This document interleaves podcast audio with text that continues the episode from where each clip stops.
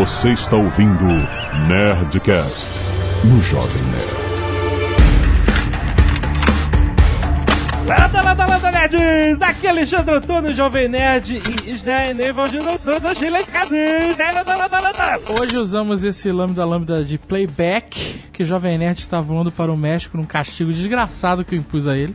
O cara tá voando de Aeroméxico, amigo. E não vai ver Star Wars. O cara tá sofrendo tudo que você possa imaginar. Pô, isso é tortura, é sacanagem. Só falta ter sido voo pro Panamá. Tô na torcida que isso aconteça. Mas como ele diz muito bem, estamos aqui para conversar. Ah, não, vocês têm que se apresentar. eu não tenho hábito, eu não tenho hábito de, de, de coisar isso. Fala galera, tô preocupado, cara. A última vez que eu lembro de gravar o Alexandre, deu ruim. Aqui é o Felipe e os desfalques não são culpa minha. Aqui do lado spoiler, eu quero saber quando é que o Jovem Nerd volta pro Jovem Nerd. Aqui é Blue Hand e eu tô no programa Jovem Nerd não. Mistério. Aqui é o Azagal no lugar que lhe cabe. E não temos Jovem Nerd e Tucano, os dois desfalcados hoje, mas temos Blue Hand de volta. Fazia um tempão que não gravava. E isso basta para melhorar esse ano desgraçado. e é isso. E-mails. Canelada.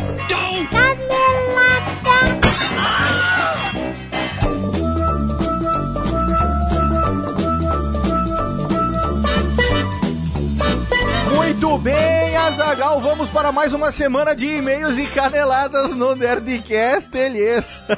Dessa vez sem Jovem Nerd. É, a dominação está começando e agora eu estou com você, quer dizer que estou aqui é, devidamente autorizado, né? Você vai minando as forças aos poucos, né?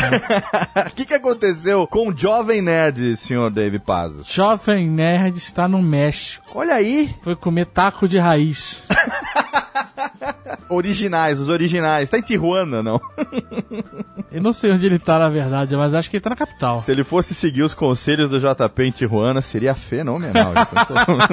Ele foi fazer um junket, entrevistar celebres internacionais. Hum. É, poderia ser eu, poderia ser eu, mas eu não fui porque eu quero ver Star Wars. é, tem essa, né? Falando de Rogue One, temos um recado do UCI Cinemas. Olha que legal. Se você vai ver Rogue One, se você ainda não viu Rogue One, se você quer ver de novo Rogue One, porque agora que você está ouvindo esse programa, eu já assisti Rogue One e eu quero ver de novo. Ou talvez eu não queira, porque agora que eu tô gravando eu não assisti ainda, eu vou assistir daqui a pouco. Sim. Então, eu fico com emoções conflitantes em relação ao espaço-tempo. Porque quando você estiver ouvindo no futuro, eu já tô decidido Sim. se eu quero ver de novo ou não. Exato. Eu já sei se eu gostei ou não do filme. Eu já sei se o hype é real ou não. Mas agora, nesse momento, eu só tenho expectativa. Mas o UCI tem o que para nós aqui hoje, seu Azagal? O CI tem a força do cinema, Léo Lopes. Olha que legal. No CI você pode viver uma experiência diferenciada assistindo ao Rogue One, uma história Star Wars, com o máximo de som e imagem nas salas, que a gente já cansou de falar. E o CI IMAX, o CI X Plus da UCI Cinemas. O diferencial dessas salas é a imersão. Hum. Quando você vai assistir um filme numa sala UCI IMAX, você é engolido pela tela. Essa que é a parada. Tu já viu? Você, você comprou ingresso para IMAX, que você me falou. Sim, sim. A parada do IMAX é que seus olhos não conseguem alcançar as bordas da tela. Isso é muito legal. Parece que você tá dentro do filme, né, cara? Você tá dentro, não tem a moldura. É. Não- Você não tá limitado, né? Você não tem um quadradinho, um retângulo dizendo onde o filme acaba. Você Sim. tá dentro da história de Star Wars, cara. Animal. Essa que é a parada. É claro que tem também a parada do som. Por exemplo, a sala UCI IMAX tem o som surround digital com 24 canais de máxima potência Nossa. alinhados e ajustados precisamente a laser para cada sessão. Porque muita gente não dá valor, né, ao som, né? Se preocupa muito só com a imagem, com o tamanho da tela, com a resolução da tela. É. Claro que isso é importantíssimo. E as telas do CI IMAX são curvas, né, para te proporcionar uma imersão maior. E a qualidade da imagem também. Mas o som é uma parada que faz muita diferença. Sim. Você assiste um filme numa sala que tem um som breguete mais ou menos, você não consegue pegar as sutilezas. Essa é a parada. Aquela respirada do Vader no teu cangote. É. só vem numa sala com 24 canais a laser, Léo Lopes. Animal, animal. E eu, eu que sou editor desta bagaça, sei bem como é que é um som importante, né? É verdade, você é o cara que vive disso. Exatamente. Agora, a sala UCI X Plus também tem uma tela gigante, que vai de parede a parede. Agora, o grande diferencial da sala UCI X Plus Hum. é o sistema de som Dolby Atmos em 360 graus. Ai. Cada alto-falante é mapeado individualmente e são instalados em exclusive no teto, produzindo efeitos sonoros hiperrealistas e diálogos nítidos e claros. Você imagina, você tá vendo um filme de Star Wars. Sim. Bandido 1, uma história de Star Wars. Bandido 1. Vem aquela nave gigante, aquele cruzador imperial oprimindo a sua vida e o som vindo de cima, como se ele realmente estivesse passando. Tudo bem que no, no espaço não tem som, então teoricamente não teria o som do. Mas na magia do cinema, você, você tem o, É. Sim, desversa, desversa. o Hip Passando na sua cabeça. E aí na magia do cinema tem fogo no espaço também, mas no cinema tem.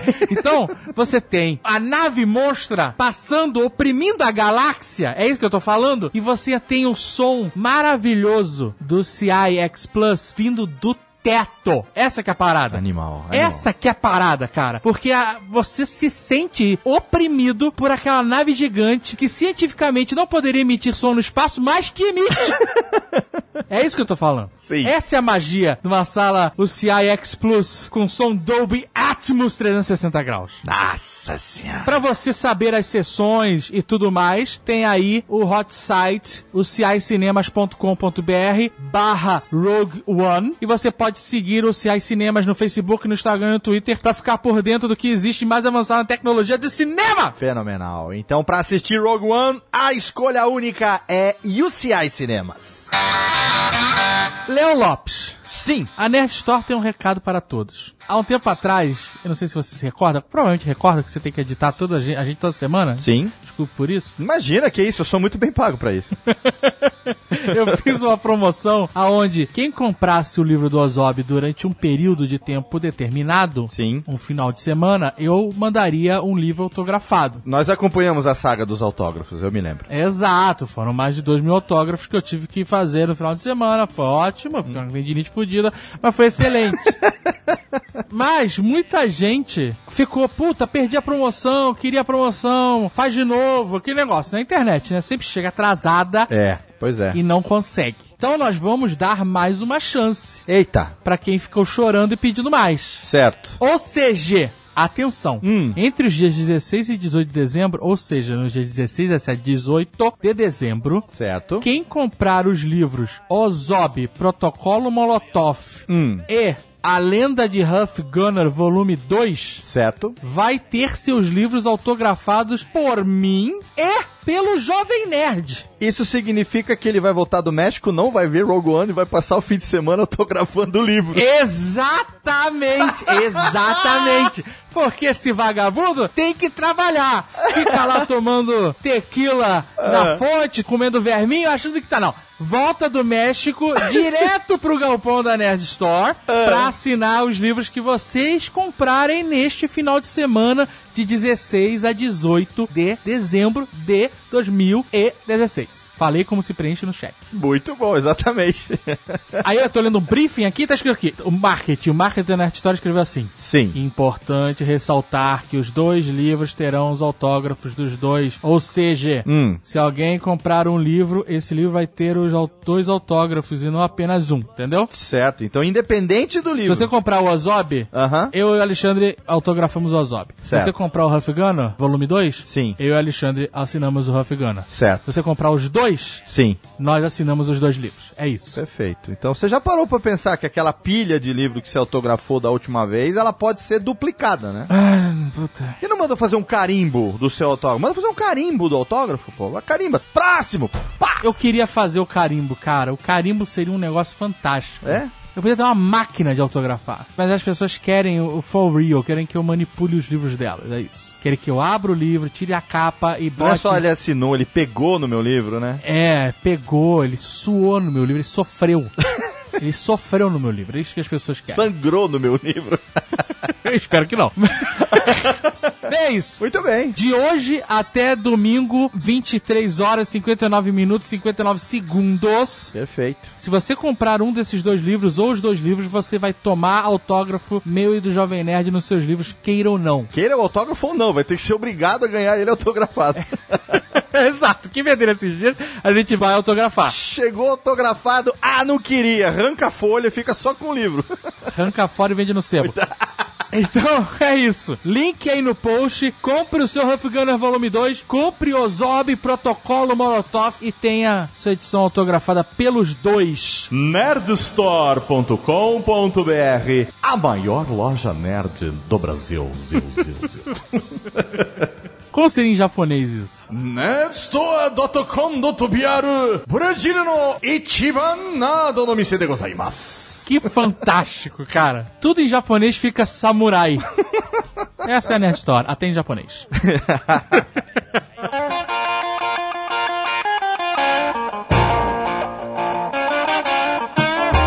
você não quiser ouvir os e-mails e recados do último Nerdcast, está ouvindo no aplicativo do Jovem Nerd, você aperta o botãozinho e vai direto, mas se não estiver, você pode pular diretamente para... 23 minutos e muitos plantões extraordinários. Tudo bem, Lopes? Sim, Como você tem alguma ligação com a cultura japonesa, exato. no Nerdcast semana passada, Nerd Tour Japão, nós tivemos a participação do Davi, que já morou no Japão e foi muitas Sim. vezes lá e adora. Sim. E tivemos a participação do Sr. K, que adora o Japão, mas nunca pisou na Terra do Sol Nascente. Já combinei com o Chocar, vocês não levaram nós, nós vamos junto qualquer dia desse. Ah, você já morou no Japão, certo? Morei três anos no Japão, exatamente. Você tem muita saudade do Japão? Bastante. Tem 20 anos já que eu voltei, não vejo a hora de, de ir de novo pra rever meus amigos e, enfim, matar a Você saudade. tem amigos ainda no Japão? Tem, a gente continua se correspondendo, entre aspas, tá nas redes sociais hoje, né? Mas tem ainda amigos lá que vivem falando, volta, volta, volta, qualquer dia eu volto. 20 anos você não vai no Japão. Você tinha pen pals quando você voltou do Japão? Você mandava cartas? Tinha, tinha carta, mandava carta porque não tinha internet.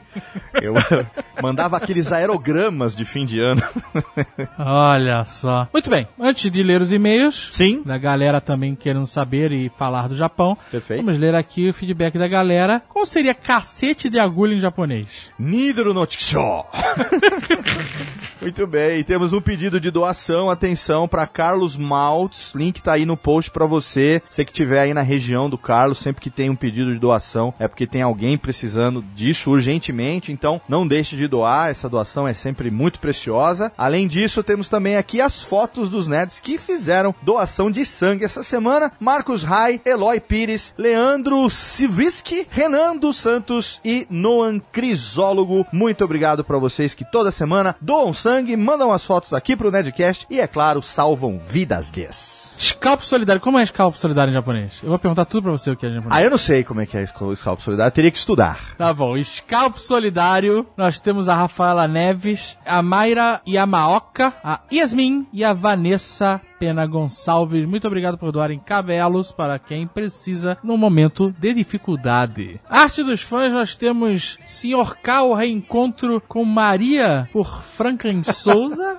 Muito bom. Uma fotomontagem honesta. Temos também Old Man Azagal por Rafael Soller. Legal. Ficou muito legal, sua ilustra. E temos a vida de um motion designer por Rafael Vieira. Ficou bem legal também. Mandem suas artes, vejam no aplicativo, vejam no site, dê page views, faça nossa renda crescer. Queremos voltar pro Japão. E me levar da próxima vez, por favor, né? Por favor. Leandro Hiroshi Doi, 28 anos, tradutor e intérprete em escolas do ensino médio, Toyota, província de Aichi, Japão. Olá, Jovem Nerd Azagal. Eu moro, o Jovem Nerd não está, mas estou aqui tapando o buraco dele. Moro no Japão há 19 anos, tempo suficiente para aprender esses ideogramas difíceis e poder trabalhar traduzindo e ensinando alunos brasileiros em escolas japonesas. Meu e-mail, porém, não é para falar sobre o meu emprego, mas sim sobre as calcinhas.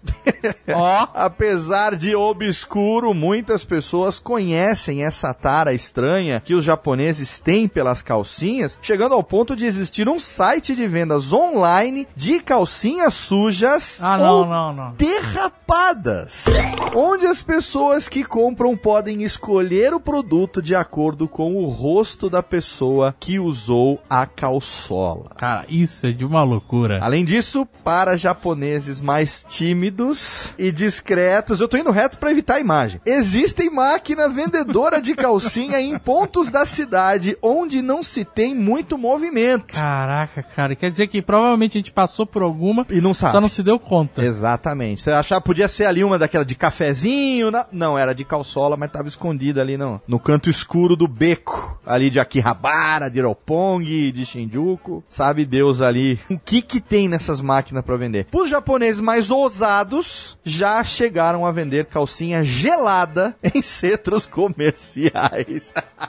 Como assim calcinha gelada? É, não sei, cara. Calcinha gelada vai ser música do Fausto Fawcett, né, cara? Não sei lá. Foi um prazer enorme encontrar vocês no evento do Ghost in the Shell. Olha aí, o cara encontrou com vocês lá. Ah, rapaz, ele é o Hero Dots. Ele encontrou com a gente lá, ajudou a gente, muito legal. Luiz Guilherme Oliveira dos Santos, 26 anos, programador de jogos, Dublin, Irlanda. Só internacionais. Olha aí. Fala aí, Azagal e Léo Lopes. Sabia que eu ia participar? Muito obrigado. O cara previu isso. é, previu. Esse não é meu primeiro e-mail. Olha aí, a disciplina que eu falo. Todo mundo treinado, né? Muito bom. Ano passado eu finalmente realizei esse sonho de viajar para o Japão. Tem algumas histórias para compartilhar em relação à cordialidade dos japoneses. Eu fiquei três semanas no Japão. Parabéns, maluco. Esse é um tempo suficiente, vamos dizer assim. É um tempo bom, tempo legal. Logo ao chegar em Tóquio, eu peguei o trem bala em direção a Osaka. O que eu não sabia era que eu iria descer na segunda maior estação de metrô do país. Depois de 10 horas de avião do Brasil aos Estados Unidos e 2 horas de conexão dentro dos Estados Unidos, mais 12 horas de voo entre Chicago e Tóquio e mais 4 horas de trem bala, eu já estava completamente perdido, destruído de cansado. Eis que eu acabo pegando o trem errado na estação e me vi em uma situação estranha. Ao pedir ajuda, ninguém sabia falar inglês no vagão. Eu vi uma senhora saindo do meu lado e correndo todo o vagão em busca de alguém que falasse inglês. Uma menina muito simpática não só me explicou para onde eu deveria ir, como desceu do trem comigo e foi até a plataforma para assegurar que eu pegaria o trem certo. Caraca, olha isso. É legal isso, é. Fiquei boquiaberto com o tamanho da ajuda logo no primeiro dia. Mas o melhor ainda estava por vir. Ao visitar a cidade de Nara, eu queria ter ido em Nara, não consegui. Nara é muito legal, muito legal. Pois é. É perto de Kyoto, né? Sim. Andando na rua, de repente um senhor bem velhinho se aproximou e perguntou com inglês muito bom: O senhor é um visitante?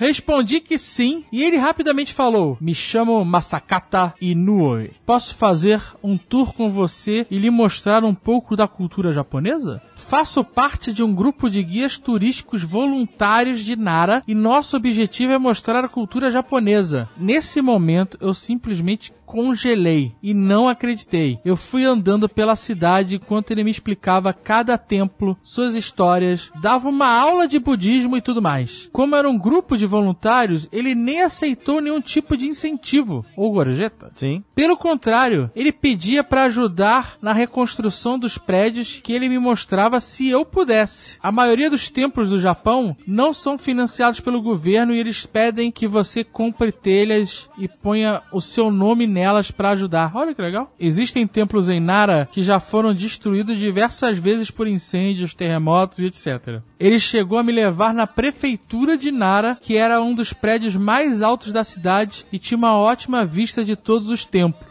No final, pedi para tirar uma foto com ele e ele falou com sotaque japonês: Oh, selfie! Eu não me aguentei e ri bastante. É isso, espero que vocês voltem ao Japão e visitem mais cidades. Olha, ele botou a foto dele com o guia dele voluntário lá em Nara. Você que está no aplicativo Jovem Nerd está vendo agora quando ouviu o sinal sonoro. Alberto Yukio Sato Júnior, 31 anos, analista de sistemas, São Paulo, SP. Olá, Jovem Nerd e Azagal. Este não é o meu primeiro e-mail. O Davi comentou que não existe nenhum lugar no mundo que ofereça o verdadeiro Kobe Beef fora do Japão. Existe uma razão para isso, apenas carnes da mais alta qualidade, obtidas de vacas Wagyu, criadas na província de Kobe, seguindo as mais rígidas e exageradas práticas de criação da região, que podem ser denominadas verdadeiramente de Kobe beef. O restante é apenas Wagyu, entre aspas, comum, ou mesmo qualquer tipo de carne de pior qualidade, vendida com essa denominação, se aproveitando que apenas o Japão exige que o termo seja dado exclusivamente a carnes provenientes de Kobe. Ou seja, quando você vê um restaurante no Brasil ou no mundo, Hum, tem lá Kobe Beef, sim, a chance de ser é proporcional ao preço da carne. Exatamente. E se você tiver comendo uma carne japonesa fora do Japão, amigo, a parada tem que custar um carro. É, tem, tem que Porque deve ser custar. caro pra cacete, que é caro no Japão. Imagina como deve ser caro exportar essa merda. Sim. Então, desconfie do Kobe Beef que não, não, não está no Japão, porque realmente é uma carne é, exclusiva, né? Agora, sobre o motivo da carne de Kobe ser tão excelente, principal diferencial é o modo como são criadas as vacas em Kobe. Os criadores de Kobe controlam todos os aspectos que possam afetar o sabor e a maciez da carne do gado, indo desde a alimentação e movimentação do gado, chegando até mesmo a tratar as melhores vacas como se fossem parte da realeza até o momento do abate. Todo esse cuidado ou exagero é o que acaba encarecendo o processo de criação das vacas e faz com que o Kobe Beef tenha preços tão salgados. Olha, a carne tratada como rei, a rainha das carnes Kobe Beef.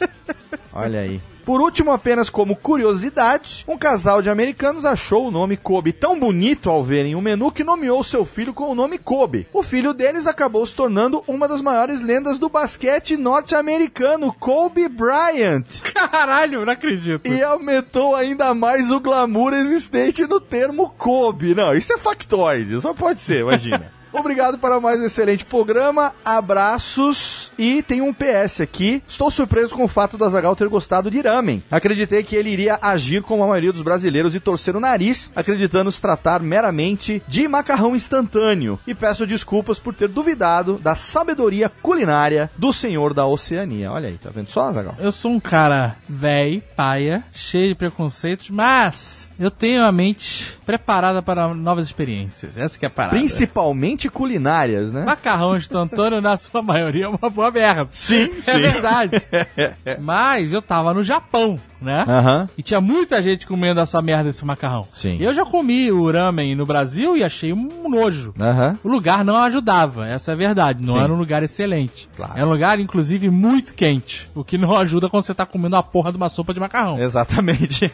Sabe o que eu não gosto do, do ramen? Ah. Porque assim, eu gosto de mastigar, essa é a minha parada. certo. Tem lugares que fazem o ramen e é só uma porra numa sopa mesmo. Ah, entendi. E Sim, isso sim. eu acho uma merda. Agora, quando vem uma quantidade suficiente de macarrão e outros ingredientes e você consegue comer Aham. e não só beber, aí eu tô feliz. É só isso que eu quero. Comer e ser feliz ou vida ruim. É, é- exatamente, é isso que eu quero, Léo. Não quero mais nada. Eu não peço nada além disso, me deixa comer e ser feliz. Me alimente e me conte piadas, por favor.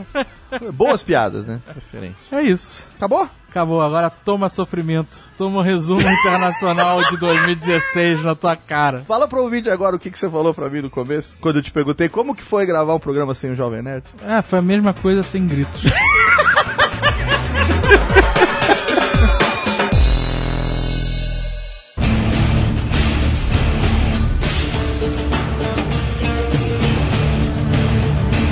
Vamos falar desse ano atribulado. Isso aí. Bar do Expor. Me colocando na fogueira. Não, eu- bom, antes de falar desse ano, acho que a gente pode só começar uma coisa que a gente já falou no programa passado, mas talvez só para fazer a conexão. Lembrando que em novembro do ano passado, 2015, a gente teve aqueles ataques a Paris, né? Sim. Ataques é, do Bataclan e tudo e tal, que talvez tenha sido um prenúncio para o que ia acontecer esse ano, né? Será? É porque assim, esse ano é, realmente foi um ano porrada, né? Dudu, um programa histórico nosso, você voltou só um ano. Eu achei que você ia começar logo falando da Idade Média antes da gente começar a falar do assunto. Da cara, baixa se for- É, se for falar de voltar no tempo, a gente Idade Média não, a gente teria que voltar para a expansão islâmica, né? 600 e pouco lá com Maomé e começar a falar disso, né? Mas vamos voltar um ano só que acho que fica mais fácil. Se é pra seguir uma ordem cronológica, Acho que uma coisa que aconteceu mais pro começo do ano, né, em relação a todos esses temas, foi o acordo nuclear com o Irã, que possibilita, segundo seus defensores, uma fiscalização do programa nuclear iraniano e, ao mesmo tempo que abre a economia iraniana, que é um país grande, né, país com muita gente, tanto que o, o líder iraniano recentemente foi na Europa, arrumou contratos bilionários com Airbus, com Peugeot e tudo mais. Tava e todo mundo salivando pra botar a mão nesse mercado pra arrumar um dinheirinho. Exatamente, né? Porque a gente está falando de muita gente que hoje não tem acesso a, a muito consumo por conta das sanções. E para os seus detratores, na verdade, é apenas um jeito do Irã conseguir arranjar dinheiro, sair das sanções de compra de equipamento militar, né? Daqui a quatro anos o Irã vai poder voltar a comprar arma no mercado internacional e vai continuar desenvolvendo sua bomba nuclear ali por debaixo dos panos, né? Quando eu digo os detratores, eh, não só no, no Brasil, na Europa, nos Estados Unidos, mas na região, principalmente Israel, e o que é muito justo, porque Israel é o principal alvo, né? Se não do Irã como um todo, da população iraniana, mas principalmente da guarda revolucionária iraniana, que hoje é um estado dentro do estado, né? Eles são quase uma, uma SS ali, eles têm um aparato próprio, uma estrutura própria de poder. Inclusive, teve um lance meio escabroso, que uma denúncia que o Trump que fez, que parte da grana que o governo deu pro iraniano foi em espécie, mandou um avião abarrotado de dinheiro pra lá, uma coisa bem nebulosa no, no meio desse acordo todo. É, então, tem, né, no- novamente, tem as duas versões. É que os Estados Unidos mandou dinheiro em espécie, cerca de 200 milhões de dólares, pro Irã, é fato. É fato. É, o- a Secretaria de Estado já admitiu. No início eles desconversaram, mas eles Aham. Admitiram. Segundo os Estados Unidos, a justificativa é que quando os Estados Unidos congelaram os bens iranianos em 79, quando teve a Revolução Islâmica, de 79 para cá seria uma indenização pelo congelamento desses bens, por juros que não renderam, coisas que se perderam, enfim. Agora, o- os detratores, o- incluindo Trump, porque o que aconteceu? Tinha três marinheiros americanos Aham. que estavam presos no Irã, porque eles estavam ali num, num barco espião, ali num, num barco pequeno, entraram em águas iranianas e foram pegos prisioneiros. E o avião que levou a grana foi o avião que voltou com eles. Então ficou parecendo que era resgate. Pô, cara, é um resgate simples, acontece todo dia. Afinal, a América, ela se importa assim com seus soldados. Os Estados Unidos têm a, a política de que não negocia refém. Sim. Né? Exatamente. Então, ele- eles não podem abrir que foi isso. Mas não foi, não foi. Eles não pagaram pra pegar os caras de volta. Então, pagaram, cara. Os caras os caras vieram de brinde, eles pagaram por informação que os caras tinham. Mas os caras os caras não estão nem aí. Eles É, foi tudo um grande Mas acordo. peraí, quem garante que os marinheiros não abriram um bico lá levando paulada de, iraque, de iraniano? Não, mas isso não, é, não era essa a questão. O que eles queriam, é, o Ren tá falando, o que eles descobriram lá no É. antes de ser pego. Deve ter sido um grande acordo, que isso foi um dos itens, né? Tanto a parte da grana quanto a parte dos marinheiros foi um dos itens do grande acordo aí. O que é estranho é ter sido em cash, né? E isso é que é estranho. É, porque não, não tem sistema bancário que É. ainda opere com o Irã. O Irã foi banido do SWIFT, não foi? É, o- o- ele exatamente. O Irã ele sofreu uma sanção unilateral por conta dos Estados Unidos em 79, só que posteriormente, com o envolvimento iraniano em eventos terroristas, com a guerra Irã-Iraque e tudo mais, esses congelamentos foram sendo expandidos, viraram sanções da ONU, das Nações Unidas, eh, de mercado financeiro, de mercado armamentista. Então, a justificativa para ser em cash é de que era que não tinha sistema bancário e que os Estados Unidos estavam indenizando pelo congelamento de 79. Mas tem forma de, de se fazer tudo. Tudo tem forma de se fazer, de se ir pelos lados. Tem um avião cheio de de- cash. Pois é, não, não deixou de ser estranho a foto que você quer. Provavelmente é, foi pro bolso de alguém isso. Cara, os caras aceitaram dinheiro americano, eles não pediram nem ouro, pô, não reclama, já foram tão legais. E, e lembrando que o acordo nuclear, ele foi envolvendo quatro potências mais a União Europeia, né? Foi Estados Unidos, Rússia, eh, foi uma das principais interlocutoras, Alemanha, porque a Alemanha é uma das principais eh, parceiras tecnológicas nucleares eh, do Uhum. Irã, A e Alemanha vendeu pra todo mundo. é, os, os reatores de Angra são de origem alemã, né? Os novos, o, o Anga 1 é um, é um americano. É, o, o Angra é um americano, aí os americanos tesouraram falando que os militares queriam fazer a bomba, e aí eles foram procurar no- na Alemanha. É, provavelmente não chegaram a um acordo de valor pros outros, né? É, E pois é. E a União Europeia também. Teve muita crítica ao Netanyahu, né, primeiro-ministro de Israel, por quê? Porque pela postura dele de de ter sido 100% contra qualquer tipo de negociação com o Irã, que, repito, é uma posição até justa, só que ele foi muito criticado dentro de Israel, porque por conta dessa posição, Israel foi, entre aspas, desconvidado das negociações. Quem representou Israel, entre aspas, foram os Estados Unidos, só que os Estados Unidos, obviamente, também seguiram a agenda deles, né? Não, não representaram Israel 100%, digamos assim. E lembrando que esse acordo, ele foi pro Conselho de Segurança da ONU, para tirar sanções da ONU, com aprovação de Rússia e China, e ele tem um mecanismo, que eu esqueci o termo agora em inglês, que é meio que se o Irã violar o acordo, automaticamente ele é desfeito. Não tem nova negociação. Quem o Irã é desfeito. É, é, automaticamente. Ah, não. O, O acordo. o acordo, não o Irã. Os caras vão acabar. Ah, não. Eles explodem, explodem as cédulas de dólar que eles mandaram pra lá. O acordo é desfeito. Mas o Azagal brincou com explodir célula de dólar. Ano passado teve aquele ataque dos Estados Unidos à caixa forte do Daesh, do Estado Islâmico, Uhum. e destruiu milhões de dólares em nota física. É, esse é um ano que foi marcado por alguns atentados promovidos, inspirados pelo Daesh, pelo ISIS e tal, mas também foi um ano que marcou uma derrocada forte dele. né? Sim, sim. Durante o ano todo eles tomaram muito porrada. Thank you.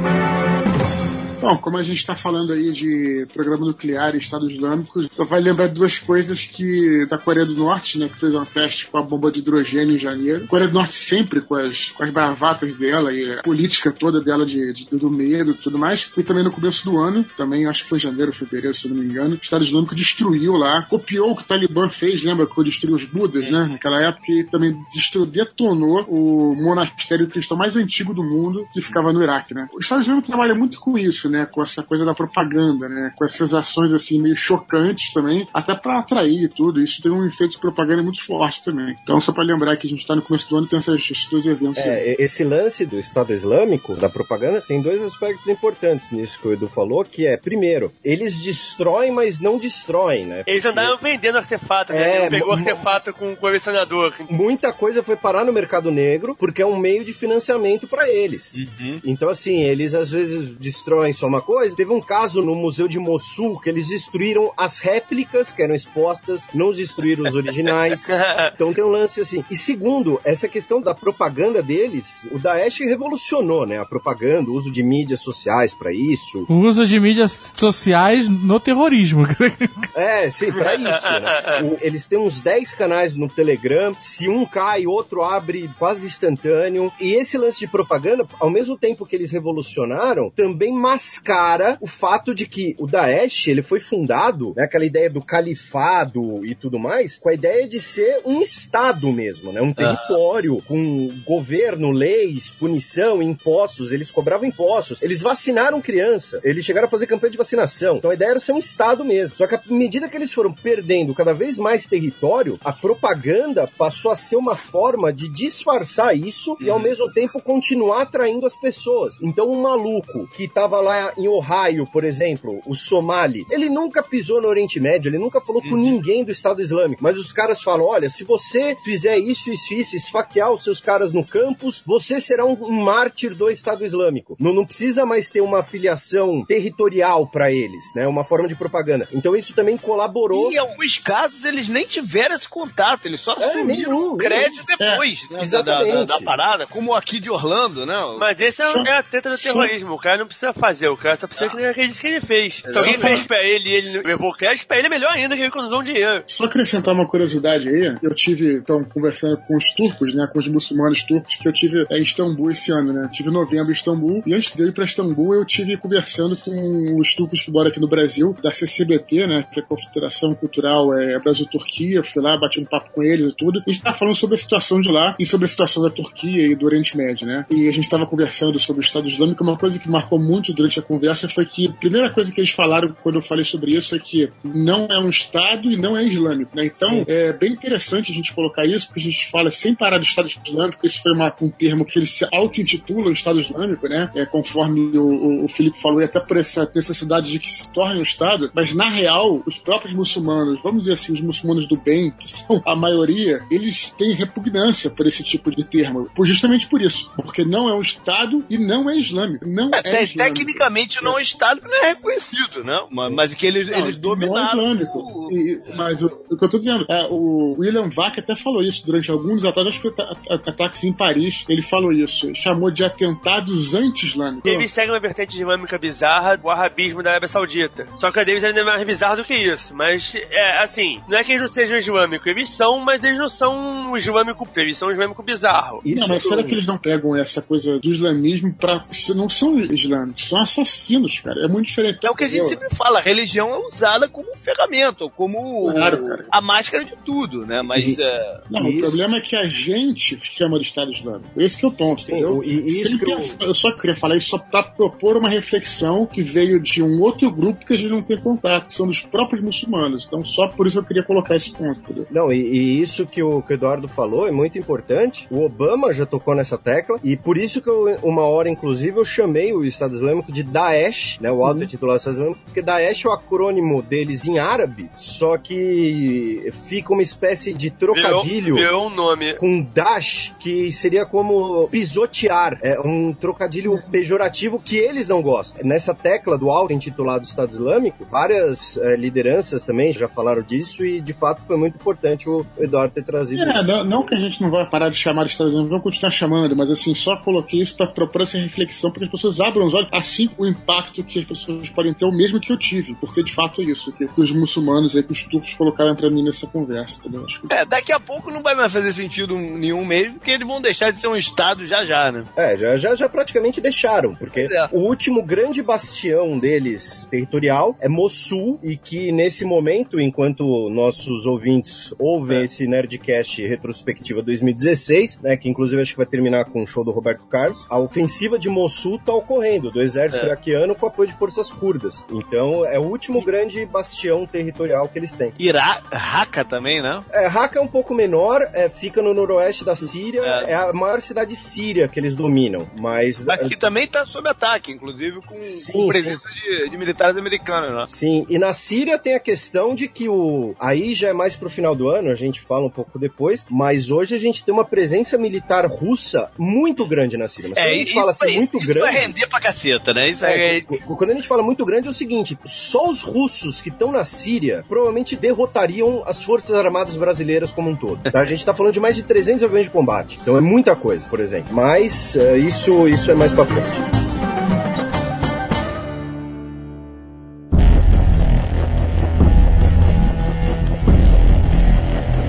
Acho que o próximo grande item foi a tentativa de golpe lá na Turquia, né? Que o Dalo começou Ah, não, a de- falar de- dos turcos. Antes do É. alto golpe lá na Turquia, tem, por exemplo, os Panama Papers. Caraca, que- aconteceu tanta coisa esse ano. É que esquece, né, mano?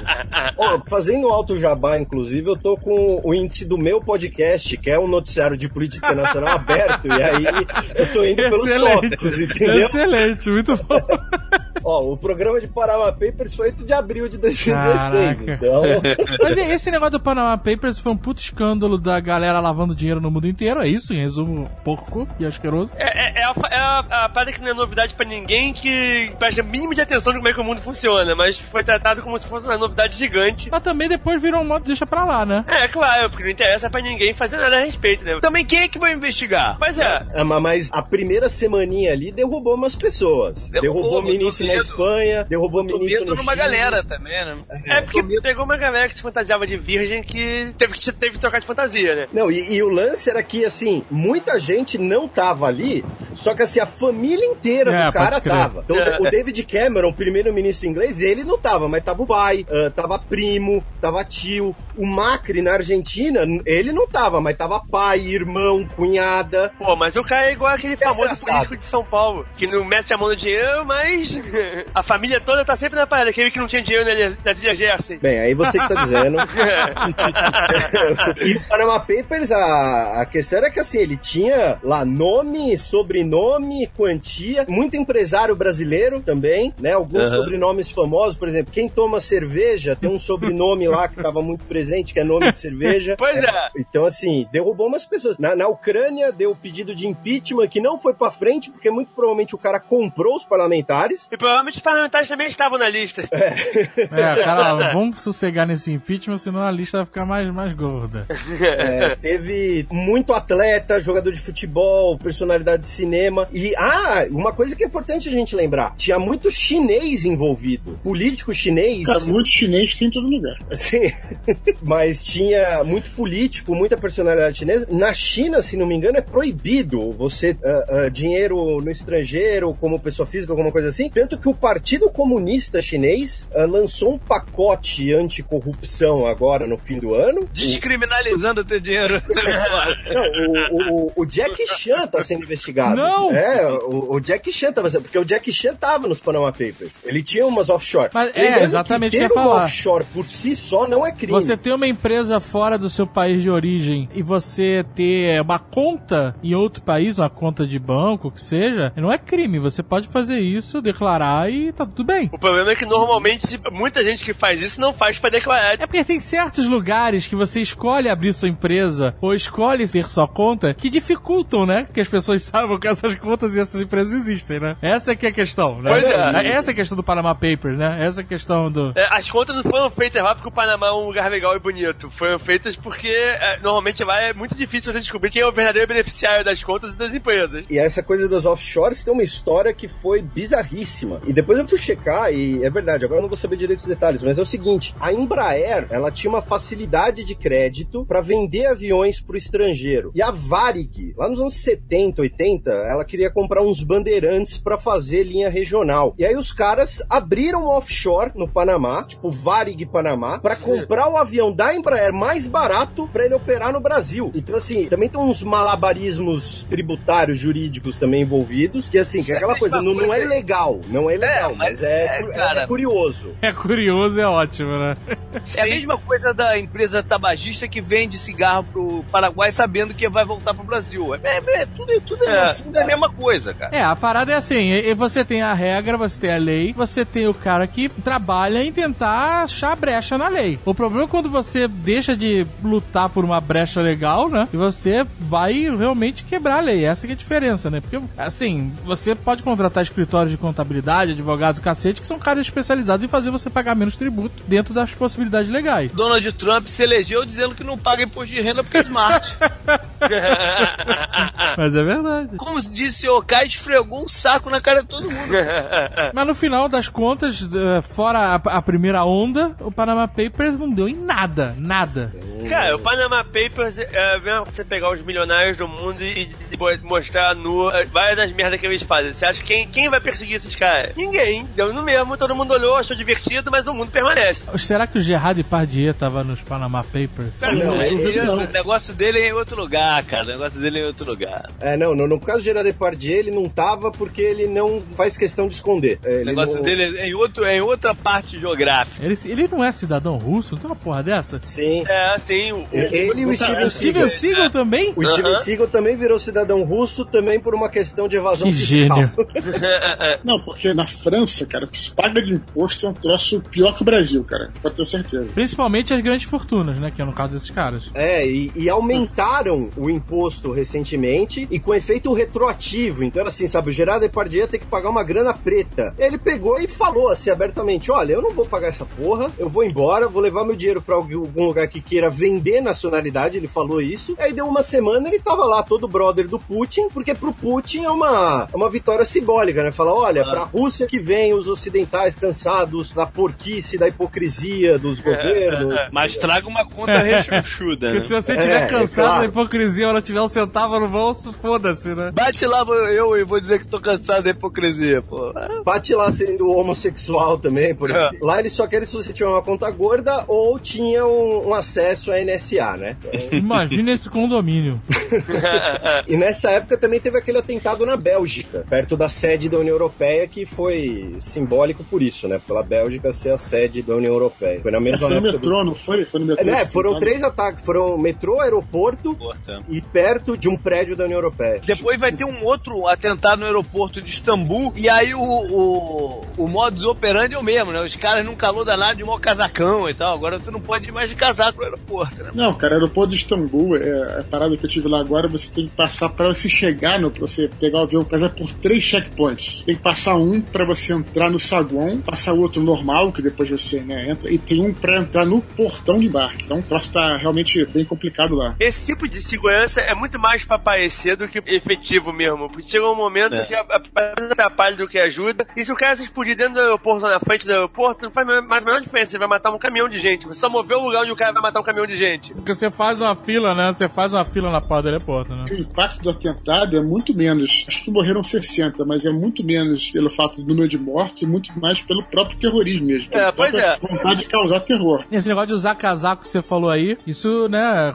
complicou as nossas forças de segurança aqui do Brasil na época da Olimpíada, né? Que eles descreveram os terroristas como usando preto, se comportando de forma suspeita e tal. Ou seja, todos os adolescentes, né? Possíveis e imagináveis.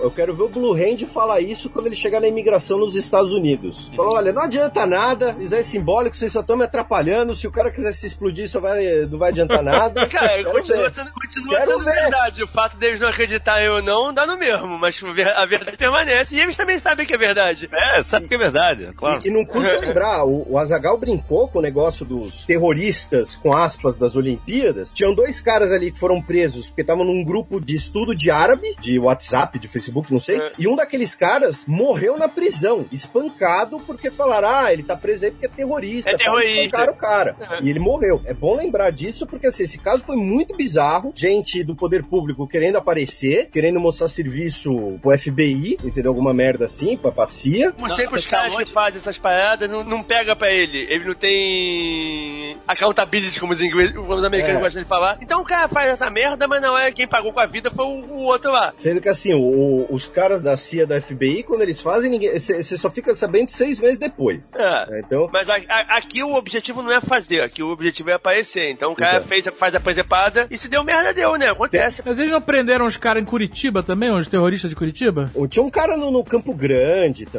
acho.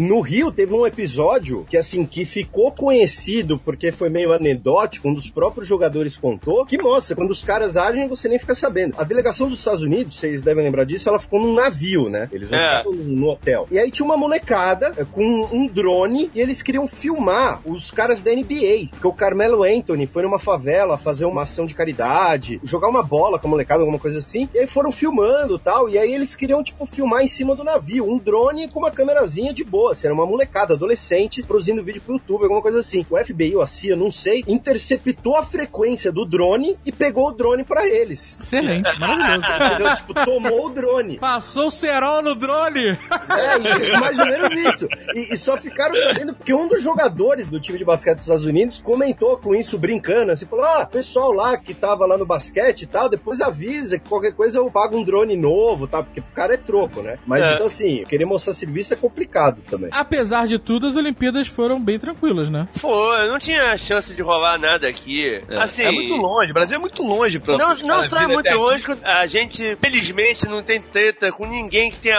ódio real da gente. Não, e eu não eu- tenho que pagar pra fazer uma parada aqui, sabe? Não tem esse incentivo. Ele também não precisa, né, cara? Sem terrorismo ou não, caiu a, a ciclovia ali na, na Niemeyer, matou uma porrada de gente, não precisou botar bomba naquele terrorista. Ele fica em casa, só liga a televisão, pronto, tá, tá, tá resolvido a história. E uma Essa é que não aguenta uma ressaca não pode se chamar Tim Maia, né?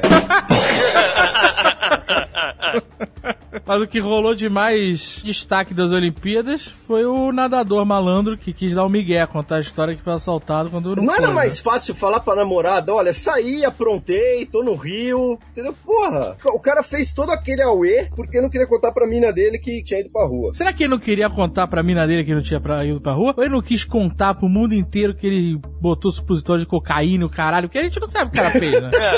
É. O cara tava loucão e foi o clássico gringo que acha que tá na, tá na terra dos outros, que a terra dos outros é lixo. Só É, não, que, não, porra. é, não é bem a terra dos outros, é a nossa terra, Deus, o É. terceiro mundo, né? Porque acho que daí que veio realmente o problema. A treta foi essa. A treta foi não só porque ele contou, mas eu te pergunto, será que na Alemanha ele faria isso? Será que em outro país ele faria isso? Será que na Rússia ele faria isso? Mas faz no Brasil, porque no Brasil tudo é zona. Então Mas acho que esse foi o mal-estar eu digo que foi que se instaurou, entendeu? É, mas, mas foi um- ele levou um grande azar também, né? Porque tu sabe como é que a parada vazou? Vocês viram como é que a parada vazou? Porque, Porque ninguém ia era, nem a- tocar era a câmera da, da, da loja de Não, conveniência. não, não, não, foi? mas Não, como, não, é que, não. como é que vazou a notícia? A, a namorada tweetou, a mãe tweetou. Não, não. A mãe dele tava num hotel no Brasil, no Rio. É. Aí entrou num shuttle, num desses ônibus que vai do hotel pra algum centro esportivo. E tava lá meio tristonho, não sei o quê. E um, um repórter da TV australiana, sei lá, alguma coisa assim, viu ela meio assim, né? Perguntou, tá acontecendo alguma coisa? Alguma coisa? Ela falou, ah, meu filho, que pô, volta e meia faz merda e aprontou mais uma aí e tal, não sei o quê. Aí me disse que foi assaltado e tal. Aí no que ela descreveu o filho, o cara sacou quem era. E o cara jogou a notícia no mundo, entendeu? É. Porque isso não ia nem passar dali, do cara contando pra mãe, entendeu? É, a ideia eu acho é, é ficar por aí mesmo, né? Só o cara mandar. É, é, não ia passar disso.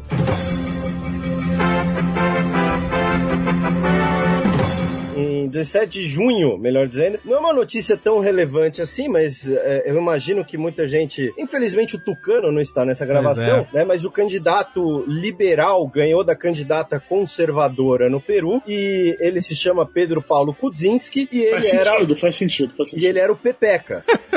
É, o, o, o, o slogan dele é o Pepeca por um Peru mais grande. Ah, não. Né? Não, é possível. Não, é piada. Não é possível. Não é piada, David. Não é piada. A gente fez uns três programas sobre esse cara só por conta do, do, do meme que ele gerou. Ele é Pedro Paulo Kudzinski, virou Pepeca, e um dos slogans dele era por um Peru mais grande. Pô, Qual é o sobrenome dele? Qual é o cara sobrenome dele? merecia. É Pedro Paulo Kudzinski. Já, é, o, cara, o, cara, o cara é um combo de memes, né, cara?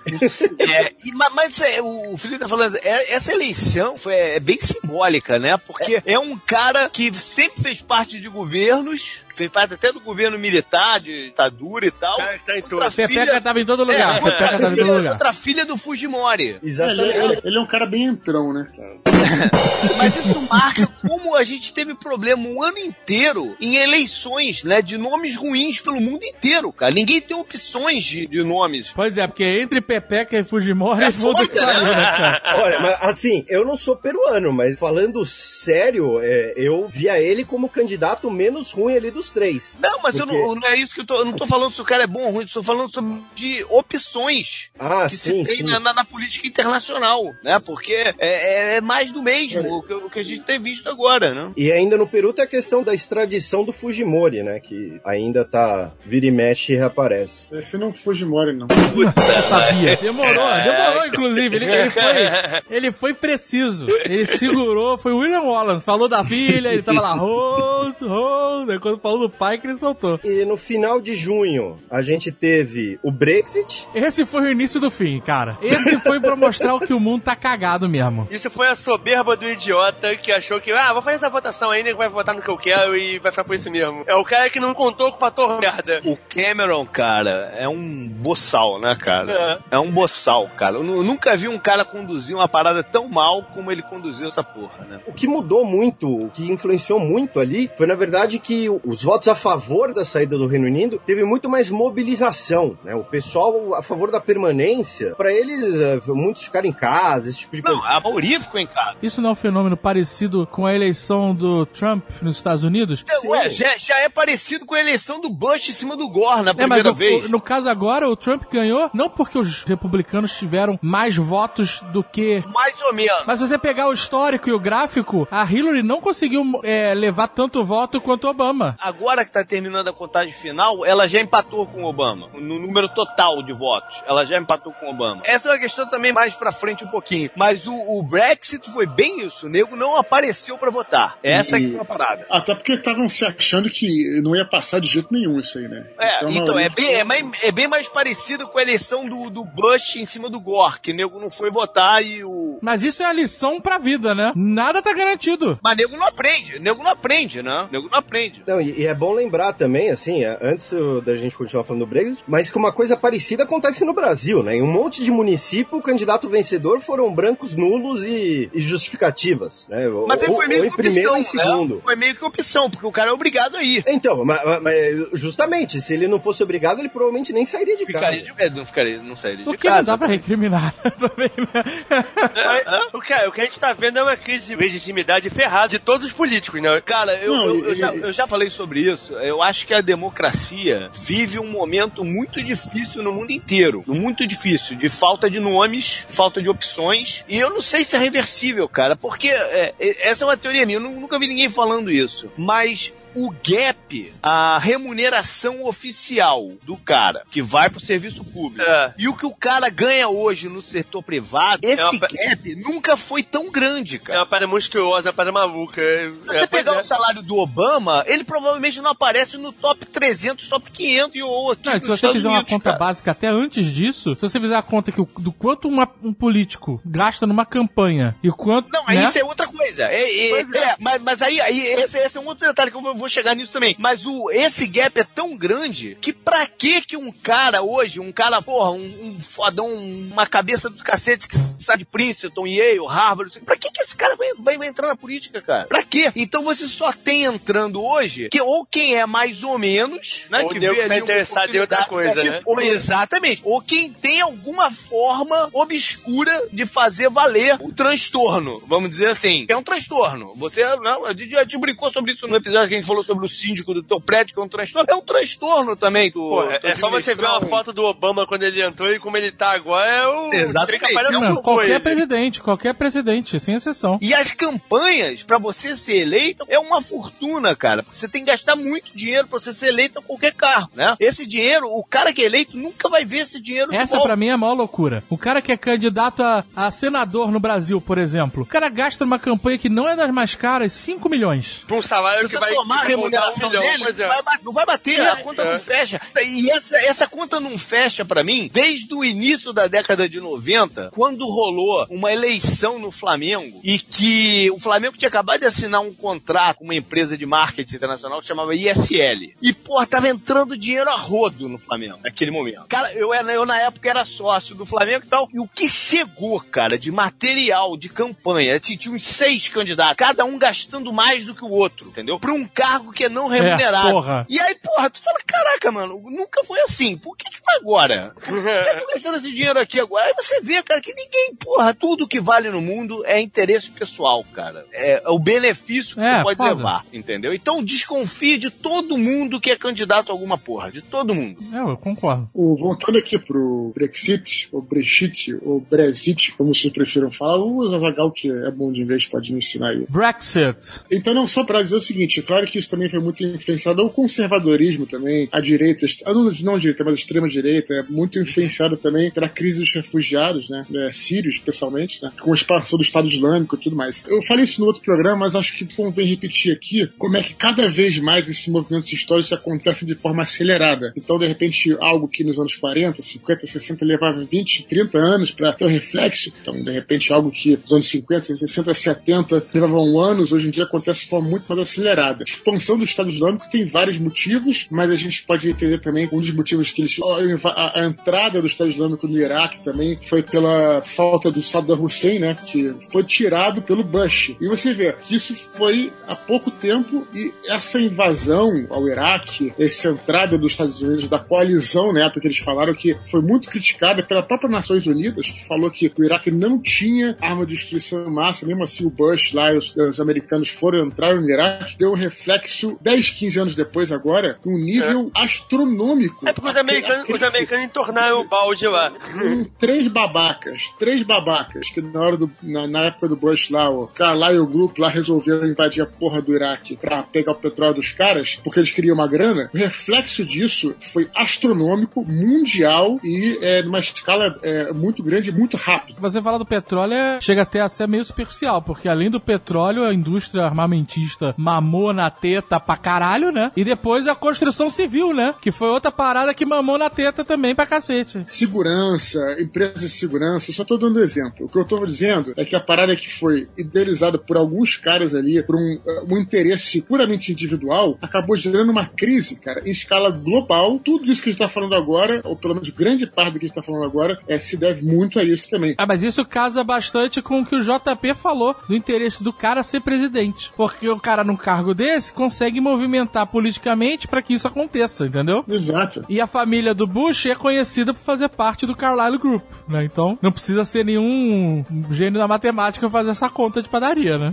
Não, sem dúvida, eu só fico impressionado como é que é a coisa que começou ali com uma ideia e há pouquíssimo tempo teve um reflexo em escala mundial e de uma forma muito acelerada. Eu acho importante a gente colocar isso pra gente ver a coisa de uma forma mais global, entendeu? Entender esse movimento histórico que a gente tá vivendo hoje em dia. E também é muito mais fácil hoje em dia você é, usar, é, manipular a insatisfação das pessoas. O, o ser humano tá sempre satisfeito, tá sempre satisfeito. Então, é, hoje em dia é muito mais fácil você manipular. Por isso que as coisas são mais rápidas também. É muito mais fácil você manipular isso e esses ciclos de quem entra no poder e sai vai ser sempre muito mais curtos, né? Porque você tá sempre satisfeito. Então vai um lado, aí você tá insatisfeito com esse lado também, passa pro outro e vai embora. Mano. Cara, e o negócio também é que, mundialmente falando, as classes médias estão ficando cada vez mais apertadas em termos de grana. Então, quem quando, souber quando... manipular isso, cara. É, exatamente. Tá quando o tá sem grana e você vem oferecendo emprego, a classe média, e principalmente o que os americanos consideram de classe média baixa, que é o, a galera que trabalhava em fábrica, tudo que foi, os empregos que foram todos pra Índia e pra China. Essa galera tá se ferrando desde a década de 90. Você Isso sabe é. manipular eles, você tá com contingente de gente E o, mesmo, e o mesmo vale na Inglaterra, né? O mesmo Pois é. vale na É a Inglaterra. famosa massa de manobra. E aí você vem com um discurso de que vai voltar aos bons tempos, o cara, o cara embarca, né, pô? Não, o cara pode até não acreditar muito, mas o que ele tem a perder? Já se ferrou Mas mesmo? esse é o melhor produto pra vender no mundo. Esperança, maluco. Historicamente falando, o Felipe pode me corrigir, historicamente falando, o empobrecimento da classe média também leva, o que aconteceu também é, no final da Primeira Guerra Mundial, depois com a crise, né, a depressão da década de 20, também uma co- um, um fenômeno curioso que está acontecendo hoje, que é a radicalização também, né, dos movimentos, né, tanto da direita quanto da esquerda, quanto de vários movimentos, uma radicalização, uma polarização, isso você vê no Brasil, vê- vê- a gente fala muito do Brasil, mas você vê muito fora isso acontecendo também, a Europa, Isso é uma parada bem interessante de se avaliar também. Essa mudança e essa polarização tá acontecendo no mundo inteiro, cara. Esse foi o grande drama pra Europa do Brexit. Não era a saída da Inglaterra, que se for da Inglaterra, né? Não, não, não era É, isso. Foi essa galera ter tido um efeito tão grande. Exatamente. O problema é ele influenciar outras coisas e, e a estrutura como ela hoje se romper, né? E Esse, é, que o esse famoso efeito dominó, né? O impacto para a Europa da Inglaterra em si sair é mínimo, é mínimo, entendeu? A Inglaterra, o que, que produz a Inglaterra? É, na verdade, a saída do Reino Unido do Brexit é, impacta muito mais do cidadão, principalmente a galera mais jovem que tem que trabalhar, do que. É, impacta exatamente, dificulta a vida É, das pessoas. exato, mas- vida- Mas economicamente não. dá porra nenhuma, cara. Mas agora você pensa, se a Alemanha sair, por exemplo, olha a Ah, não, diferença. aí o bicho pega Aí feio. outra coisa. Então, não, não, não. mas... A, Alemanha, não, não existe a Alemanha sair da União É, Europeia. não Se a. Alemanha desistir da União Europeia, acaba a União Europeia. Pois é, a Alemanha, a Alemanha é a União Europeia. Inclusive, ela bancou muito tempo, né, cara?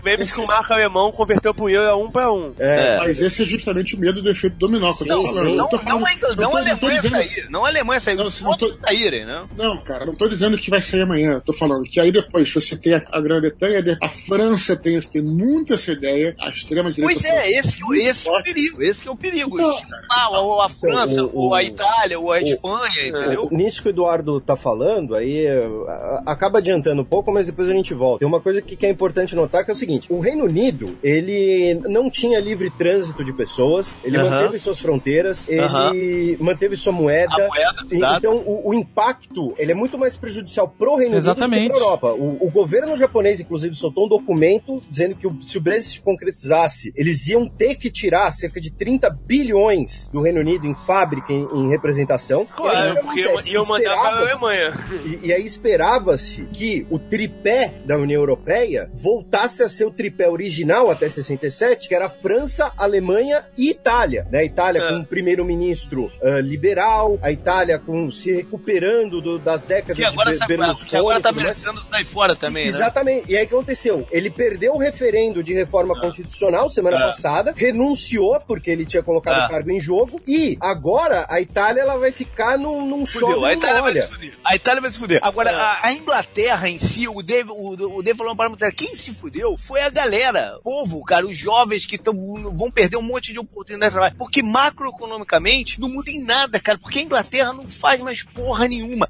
Eu, por acaso, cara, passado, eu tava num consultório médico esperando minha vez, me deparei com um artigo dentro de uma dessas revistas, porra, de variedade, assim, não sei se era Cosmopolitan, não sei qual era, cara, não sei qual era. Esse é o novo, Mas eu o- tava mudando de canal.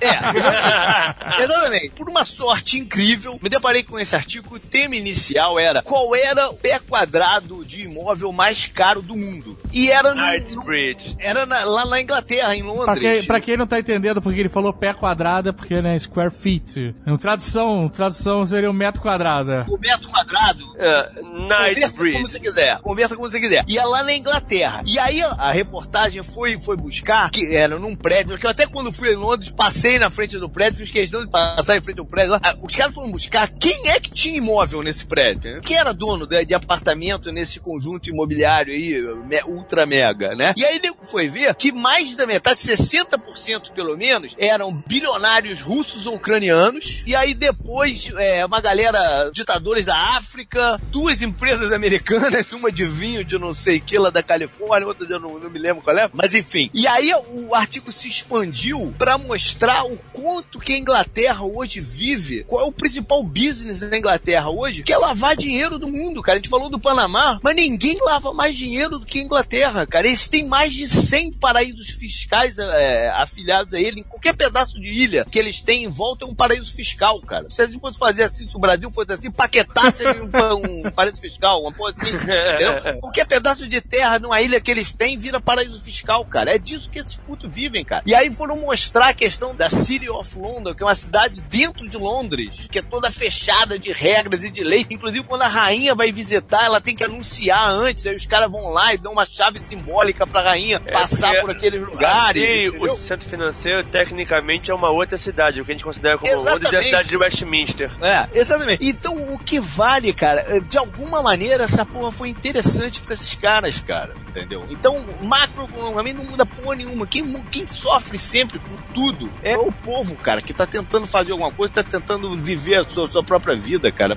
De resto é só interesse de alguém que tá levando vantagem sobre o interesse de outro, cara.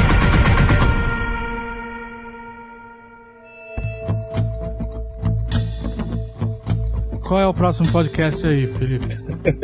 Agora vem Turquia, ou não vem? Agora vem. Não, não, não. Não, É, vem. Não, não. Vem o atentado de Nice. Ah, do primeiro. caminhão. É, que o cara foi inspirado também. Não é aquilo que ele tava falando do tomar crédito, mas esse cara, eu não sei se ele chegou a ter algum contato mesmo, cara, pode ter tido, sei lá. Ah, não, Não, acho, não, que, acho que. No, no caso dele, ele teve ligações sim, tanto que o, o Daesh repassou uma grana pros familiares dele. É, o cara se atropelando todo mundo, não foi isso? Sim, sim, o do caminhão. Esse atentado, ele saiu daquela esfera dos atentados à bomba, né? E aonde que, onde pro cara fazer um atentado terrorista de impacto, vamos dizer assim, ele tinha que conseguir armamento explosivo, bolinha de metal, colete, essas merdas. O cara agora pega qualquer coisa, pega um caminhão e transforma numa arma, que mata às vezes mais do que uma bomba, por exemplo. É, Não, o cara foi criativo, digamos assim. É, ele, o- se não me engano, foram uns 60 mortos, mais ou menos. Além do caminhão, ele também atirou. Aqui nos Estados Unidos, o nego sempre teve muito medo de cara carregando produto de alta periculosidade fazer merda, né? Tipo, caminhão tanque, algumas coisas assim. Pra você tirar uma carteira pra dirigir um caminhão desse, cara, tem que passar por um milhão de, de avaliações aí, né? É porque, cara, um caminhão tanque faz É. um estrago. Mas uh, esse cara não, foi um caminhão normal, né? É o caminhão de entrega, se não me engano. A gente tá falando, já estamos lá, a gente não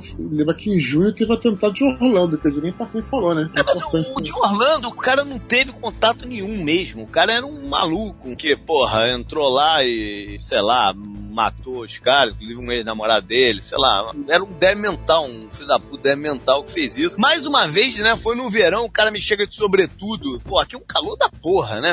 O cara chega de sobretudo no lugar, o cara tem que ser barrado imediatamente, né? É só um sintoma, talvez seja sintomático. Você tem razão que talvez não seja tão interessante pela discussão do próprio global, do próprio Estado Islâmico, mas acho que talvez seja interessante só pela discussão do extremismo também, do que ele está falando. Que eu acho que isso também tem muito a ver dessa é, polarização e conservadorismo exagerado. e- Mas eu sei se esse cara, o cara, se existiu um conservadorismo da parte dele ou não, cara. Acho que não, acho que o cara é só o cara é gay e tava naquela parada É, de. pô, o pai não admitia de jeito nenhum, e tinha uma mulher fake lá, e, pô, é um filho da puta.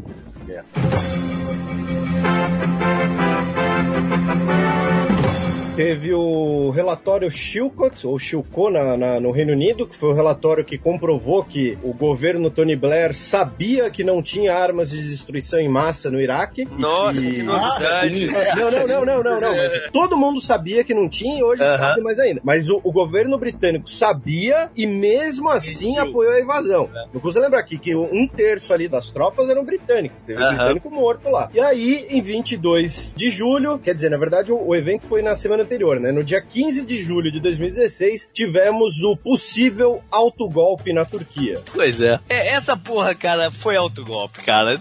Não, não tem como. Eu, eu não sou muito chegado à teoria da conspiração, não. Mas, pô, essa é muito forte, né, cara? É, eu também tendo a achar que o Erdogan, que lá no podcast Xadrez Herbal a gente chama ele de Erdogolum, porque ele uma vez mandou prender um cara que fez montagens dizendo que ele parece o Gollum, que ele tem um olho esbugalhado. Ele é um ditadorzinho de bosta, assim. O cara, É. o- nos últimos meses foram presos dezenas de milhares de professores, jornalistas, do- Militares. É, Não, o então assim, o cara. O último jornal livre foi fechado, já não tem nenhuma Sim. outra É, jornal. Todos os traidores da pátria, vocês são os infiéis. Foi engraçado que as milhares de pessoas foram presas, sei lá, dois dias depois do golpe, né? Ele quer ser o sultão de um novo império otomano, né? É mais ou menos isso, a pegada dele. E aí, eu tendo a acreditar na, na tese do autogolpe, que teve alguma. Assim, se houve um golpe por parte do, do Fethullah Gulen e, e do movimento dele. Caiu de né? gaiata, né? É, então, exatamente. Deram uma informação falsa. Olha, hoje é o dia do golpe. Aí já estava tudo preparado para o pessoal pró-Erdogan conseguir controlar a situação e ele poder então centralizar poder na figura dele, reformar a Constituição turca, que foi o que fez agora, quer Eu restituir até pena de morte. rolado o golpe, mas nessa tua segunda hipótese, a equipe dele interceptou que ia rolar o golpe e falou, beleza, minha chance. Deixou os caras fazer a, a, a cara deles e veio por cima. É, É, mas, mas tem- ele, mas ele um cara- sabia antes de qualquer jeito. Pois é, Um dos organizadores era irmão do ministro dele, cara. É tudo muito louco a parada, cara. É muito ficha, como eles gostam de dizer aqui. E tem um lance de que ele tava na- no- numa, numa espécie de casa de campo, né? Do, do, Aham. num resort ali,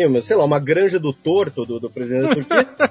e aí mandaram Era a granja do turco.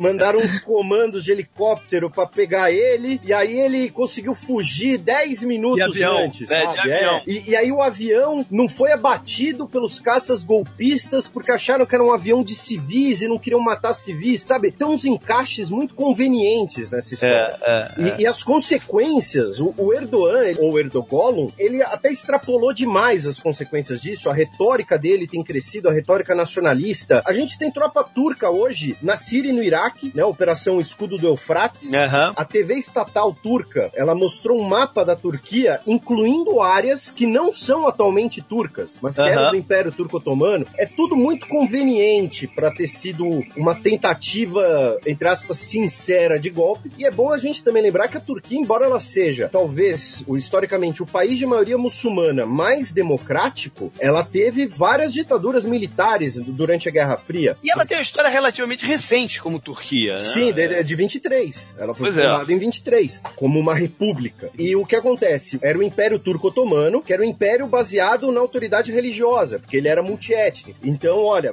você é judeu, beleza. Quem cuida do teu problema é o rabino. Você é cristão, quem cuida do teu problema é o padre. Você é muçulmano árabe, muçulmano turco, muçulmano búlgaro, o que for, quem cuida do teu problema é o imã. E aí, quando teve a Revolução Turca pós Primeira Guerra, originou-se a, a chamada ideologia que, e aí o, o Edu certamente pode complementar melhor, teve o kemalismo, que foi para uma república 100% laica, anti-fundamentalismo, anti-religião até, e concentrando muito poder na mão dos militares. Então, durante a Guerra Fria, até para a Turquia ser uma posição extremamente sensível, né, eu já mencionei isso num, num Nerdcast, mas é sempre bom lembrar que a crise dos mísseis de Cuba foi porque os Estados Unidos botaram mísseis na Turquia, ali do lado da Crimeia, Não, inclusive, a base militar lá dos Estados Unidos durante o golpe foi cercada pelo exército Sim. turco. É, Essa base ainda existe lá. Sim, né? não, os Estados Unidos têm acho que três bases na Turquia, Não. porque a Turquia é da OTAN. E, e- então, assim, o pensamento ah, kemalista de concentrar o poder nas suas armadas permaneceu desde então. E o, o, o Erdogan, ele precisava centralizar o poder na figura do presidente e principalmente nele mesmo. Então ele tinha que dar um jeito de fazer um expurgo nas Forças Armadas, que é o que ele fez. Foram mais de 50 generais e almirantes presos, milhares de, de militares de diversas patentes exonerados, presos e tudo mais. Então, assim, ele precisava passar por cima das próprias Forças Armadas. Isso não é fácil. Então foi uma situação muito conveniente ali Uhum. pra ter sido realmente uma tentativa de golpe. É, É, muito esquisito.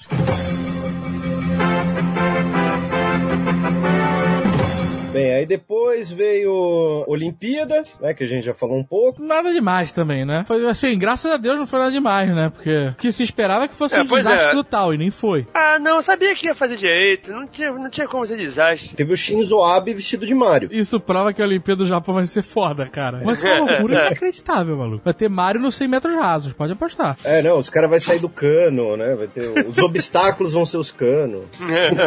Teve o golpe na Nicarágua também, né? Um golpe eleitoral que o Daniel Ortega ele mudou a constituição para concorrer ao terceiro mandato e basicamente botou na clandestinidade todos os outros partidos. né? Então foi praticamente um golpe. Teve 100% dos votos? Não teve, então cai incompetente, não é igual Saddam Hussein, pô. Olha, Ah, o, o- Fidel também. O Fidel também tem 100% do time. Sobre as Olimpíadas, é, só pra voltar, teve três episódios, acho que interessantes de lembrar, né, na retrospectiva internacional, que foi a primeira medalha de Kosovo, né, que foi inclusive um ouro logo de cara. Caralho, eu, eu achei que você tava falando de primeira medalha de couro, cara. Não, não, medalha de ouro Kosovo. Medalha de couro. E teve dois eventos polêmicos com a delegação de Israel, né? Os libaneses recusaram a dividir o busão e o judoca egípcio não cumprimentou É o israelense. Ah, e teve também a bandeira errada da China. Lembram dessa? É Não. que o Comitê Olímpico fez 4 mil bandeiras, o comitê organizador fez 4 mil bandeiras da China, só que ela tava com a- as posições das estrelas erradas e aí a China protestou formalmente e tiveram que refazer as 4 mil bandeiras. Copia direito a porra da bandeira. Onde é que o cara foi olhar a imagem da bandeira? No Nine Gag? É, é- isso é, o- é o que dá não pagar bem um estagiário. Olha, pelo menos não tocaram o, o hino do Borat na hora do Cazaquistão, né? Que nem já aconteceu num, numa, num outro campeonato. Essa parte da bandeira é o típico estagiário, vê aí pra mim qual é a bandeira no Google. E aí pegou uma versão qualquer. Pois é. Tem uma outra parada das Olimpíadas é, relacionada ao Brasil que se destacou um pouco nas redes sociais, que é o fato de boa parte dos medalhistas serem, abre aspas, militares, fecha aspas. É porque tem um programa do exército pra incentivar atletas que não são militares, são porque eles treinam no exército e e eles são incorporados com uma patente, mas eles não são militares de carreira, eles estão lá só pra treinar. No primeiro momento, quando eu vi os caras ganhando, eu falei, porra, maneiro. Os caras estão no exército, o exército percebeu um talento deles, incentivou e os caras estão ganhando medalha. Que maneiro, não esperava isso do Brasil. Aí, no segundo momento, você descobre que esses caras, na verdade, eram atletas, ou são ainda, na verdade, né? São atletas. O exército falou, aí, legal esse negócio de ser atleta, toma aqui uma mesada e seja atleta do exército. E o cara, porra, melhor do que nada, afinal de contas, você não ganha nada, vai ser atleta do Brasil. Não, patrocínio, né? Digamos. Só atleta de ponta inacreditável, né? Não, digo, não, eu tô falando, é, essa grana do. do É, como se fosse um patrocínio, só que você ganha uma patente militar e, e tem que soldar, ah, fazer continência quando ganha medalha, não sei. Mas mesmo assim, não deixa de ser um negócio ruim, porque pelo menos os caras estão incentivando os atletas de alguma forma, né? É. Te- Teve muita discussão porque é uma forma de, de você fazer uma propaganda Sim. soft, né? Da imagem das instituições militares. Mas qual é o problema, cara? E, e Mas é pra isso que eu acho então, só que, por né? exemplo, um dos treinadores, eu não lembro de quem foi, se foi do Arthur Zanetti ou se foi do judô, que falou que o, o exército ele pega o atleta pronto pra competir, inclusive em jogos militares, e que o ideal seria, se fosse fazer um programa desse, fazer um programa de É, exatamente o que eu tinha achado no primeiro momento, entendeu? eu vou até procurar aqui pra não me acusarem de ser petralha, alguma coisa assim, mas foi um, um, um treinador que falou isso, que o exército, o, o exército não, né? As forças armadas no geral, porque, por exemplo, o Baby do judô, ele era, ele é da marinha. Ó, foi o técnico do Arthur Zanetti, que é da Força Aérea. O Arthur Zanetti é, em teoria, sargento da Força Aérea. Mas a parada é essa, que eu, eu tinha ficado com uma primeira impressão, com muita gente também, que era um programa realmente de incentivo ao esporte, né? Onde as pessoas iam se destacando e tal, mas na verdade não. É o- os caras dando apoio a um atleta que já tá pronto e que precisa de apoio. Eu não vejo problema, não, até porque se o cara tiver um patrocínio melhor em outra empresa, o cara vai. Se ele tá lá é porque, de certa forma. Sabe, sabe qual é o problema, Eduardo? É que isso é uma forma de sair o dinheiro público de uma maneira que o nego não contabilize de uma outra forma, entendeu? No fundo é isso, cara, entendeu? É, isso na um modo verdade eles estão eles estão fazendo o dinheiro público sair através de Forças Armadas De em uma vez de outra sair, forma. em vez de ser do Ministério do Esporte. É feito de uma forma de fazer uma propaganda das Forças Armadas. Por isso as Forças Armadas topam, porque pra eles é É, interessante. mas, mas vai por mim que é mais, é mais algum aspecto contábil do que qualquer outra coisa.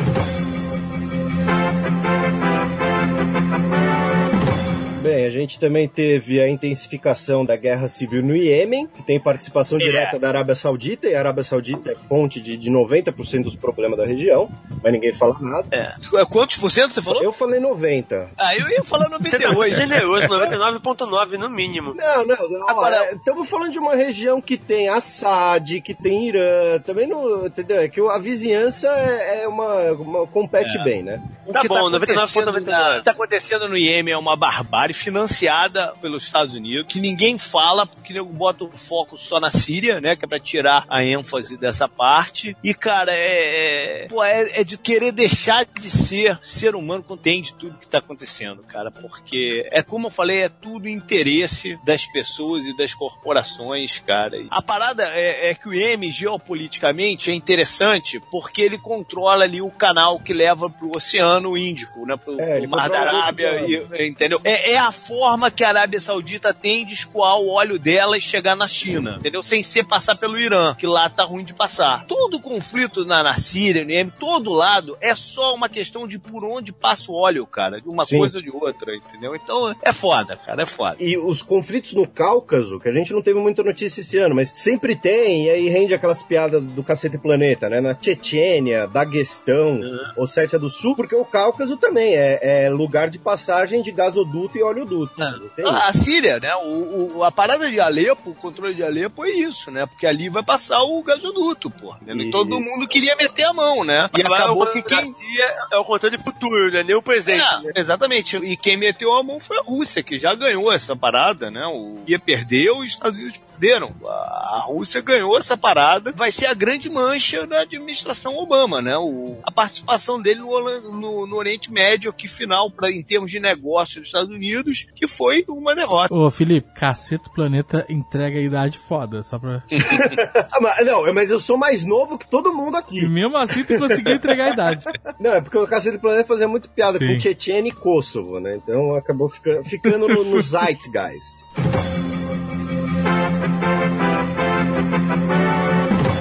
A gente teve G20, que não teve nada de muito relevante, mas eu vou aproveitar, porque assim, tem um problema que está sendo inclusive muito discutido aí nos Estados Unidos, depois o JP complementa, por conta do ataque do maluco à pizzaria, que é o seguinte, o pessoal que leva meme e postagem no Facebook a sério como se fosse tudo verdade incontestável, né? E aí faz uma... é- é- na verdade é desinformação. Na época do G20, tava circulando um monte de foto com o Temer lá no canto dos líderes mundiais, e o, o documento do G20 chamando o Temer de presidente interino, é aqueles posts assim, ah, golpista é maltratado no mundo inteiro, papapá. Só que assim, o impeachment tinha sido concluído dois dias antes, e a ordem da foto do G20 é, o anfitrião fica no meio, e os líderes há mais tempo ficam mais próximos. Então a Merkel, que tá no cargo há 11 anos, fica do lado do anfitrião. O Temer tava há três dias, então por isso que ele foi pra ponta. Os caras não estavam preocupados com Tava lá, tava lá no topo da arquibancada ele. é, não, porque, porque os caras falar, ah, o G20 está isolando o golpista. Mano, se o G20 fosse preocupado com democracia, a porra do Arábia, da Arábia Saudita não tava nem lá, entendeu? Aí fica circulando essas porra e o pessoal acredita. Então, só pra eh, aproveitar. Mas no- nos Estados Unidos rolou essa loucura, né? O cara atacou uma pizzaria porque uma corrente de e-mail diz que a pizzaria é fachada de uma rede de pedofilia da Hillary Clinton. Caralho, Cara, cara. olha só, e- e- esse ano foi a vitória da ignorância, cara, em Foi, todo lado. foi. cara.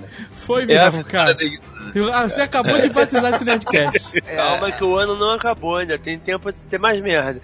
Tem, tem, mas é só pra reforçar aí a parada. Continuando, nós tivemos as Paralimpíadas, depois das Olimpíadas, né? Que teve inclusive um competidor, ah, acho que iraniano, né? Que morreu. Hein? Assim, o pior é que eu tenho certeza que o Azagal vai dar risada, mas ele tava numa prova de velocidade e a cadeira de rodas dele capotou. Eu não, Caraca, eu não vou dar risada. é, é, dar uma risada disso é uma parada, porra, é maluca, né? É porque na tocha olímpica teve aquele caso do Que cadeirante. não era cadeirante. Então, ele era, porque ele usa a cadeira pra jogar basquete. Só que ele consegue andar em pequenas. Ele consegue ficar de pé e consegue se locomover em pequenas distâncias. Ficou como se ele não fosse, né? Então, ninguém falou assim, atenção, gente, esse cara, nesse momento, é um cara que usa cadeira de rodas, mas ele não é necessariamente cadeirante. Ele só joga na cadeira. Porque não tem nem tempo, o cara corre 20 segundos com a tocha. E aí todo mundo viu o cara é cadeirante, de repente acontece um milagre e o cara fica em pé.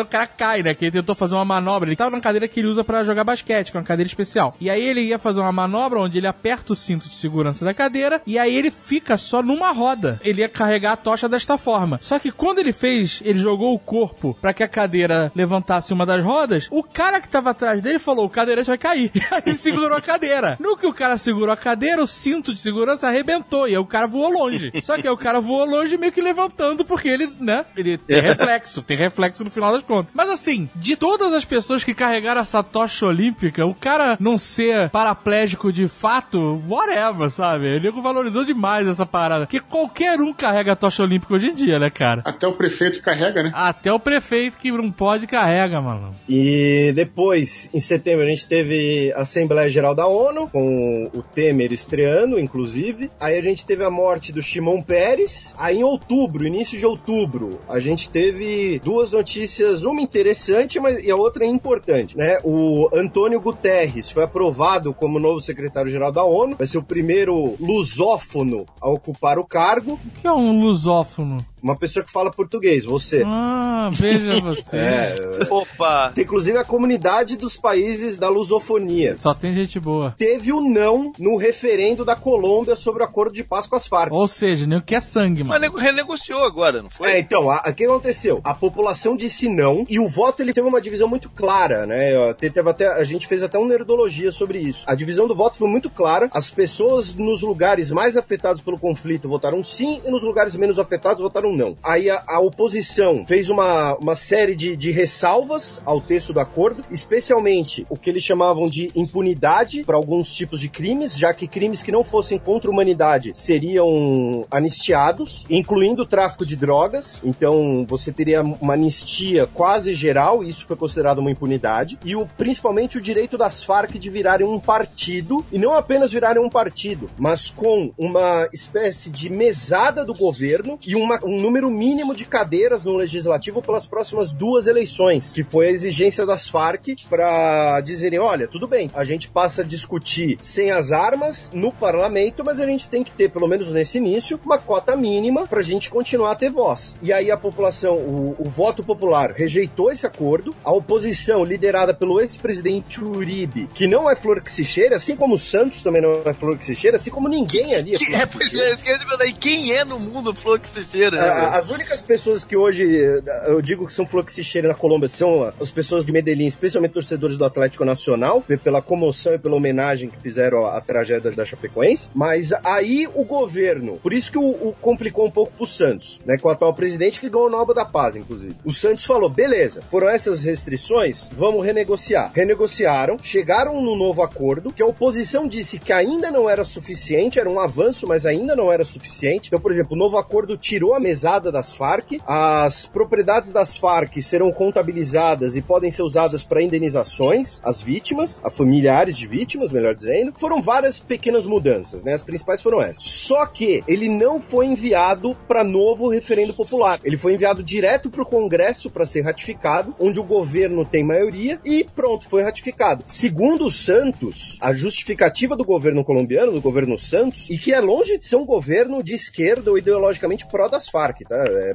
bom deixar isso claro. Mas a justificativa dele foi de que, olha, a gente tem que terminar esse processo até o dia 31 de dezembro, que é quando acaba o cessar-fogo. Então não dá tempo de fazer um novo referendo. E a oposição, obviamente, disse que ele fugiu do pau e fugiu do voto popular, né? Porque o voto popular rejeitou. Então aprovar o novo acordo ou não dependeria do voto popular. E aí foi pro Congresso, foi aprovado, vai passar a vigorar ano que vem e quando começa o desarmamento das Farc e também começaram as negociações com a ELN, o Exército de Libertação Nacional, que é a segunda maior guerrilha de esquerda no país. E como eu coloquei lá no, no, no vídeo do Nerdologia, tem também os narcos e os paramilitares, que são as milícias formadas pelo exército, por pessoas próximas ao exército, pessoas no cenário político colombiano de direita, que também tem ligação com o narcotráfico. Então não é uma situação fácil, porque a gente fala muito das Farc por ter- serem as maiores e ter Aham. vários episódios deles, mas as Farc não são o único ator nessa violência toda. A Colômbia ela tá numa guerra civil quase ininterrupta desde o início do século XX. As Farc são da década de 50. As Farc são uma, uma consequência ideológica e da Guerra Fria dessa guerra civil. A justificativa do governo foi essa, a crítica da oposição foi essa, a opinião deveria ter ido sim a novo voto popular, porque você enfraquece a legitimidade desse acordo. Então, para um presidente precisa aparecer daqui a alguns anos, alguma merda assim, para falar: olha, não, esse acordo não foi aprovado pelo voto, então não tem legitimidade, então vai voltar o conflito, alguma porra assim, é rapidinho. No fundo é o que todo mundo quer, né, cara? Fazer a coisa sempre com brecha. Pra poder voltar na hora que interessar. É, não é igual, é igual no mundo inteiro, cara. Os caras da FARC também sabem que o acordo não tá gravado em pedra, então eles também Pode. vão se precaver do lado deles pra ser o, se o governo tentando quebrar. E, e é bom lembrar que a paz, a paz aqui falando, né,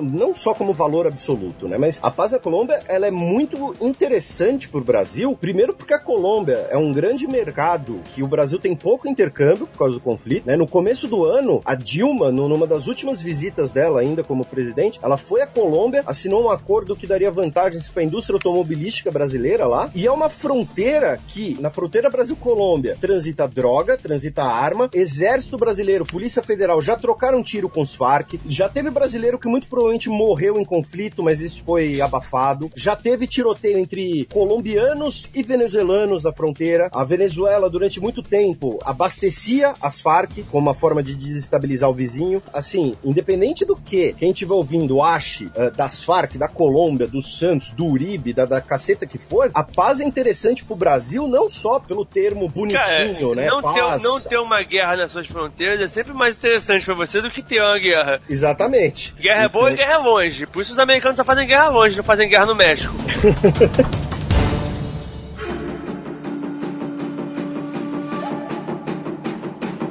Tivemos o furacão Matthew devastando o Haiti. Pois é, cara, isso foi uma, uma sacanagem, eu vou te falar.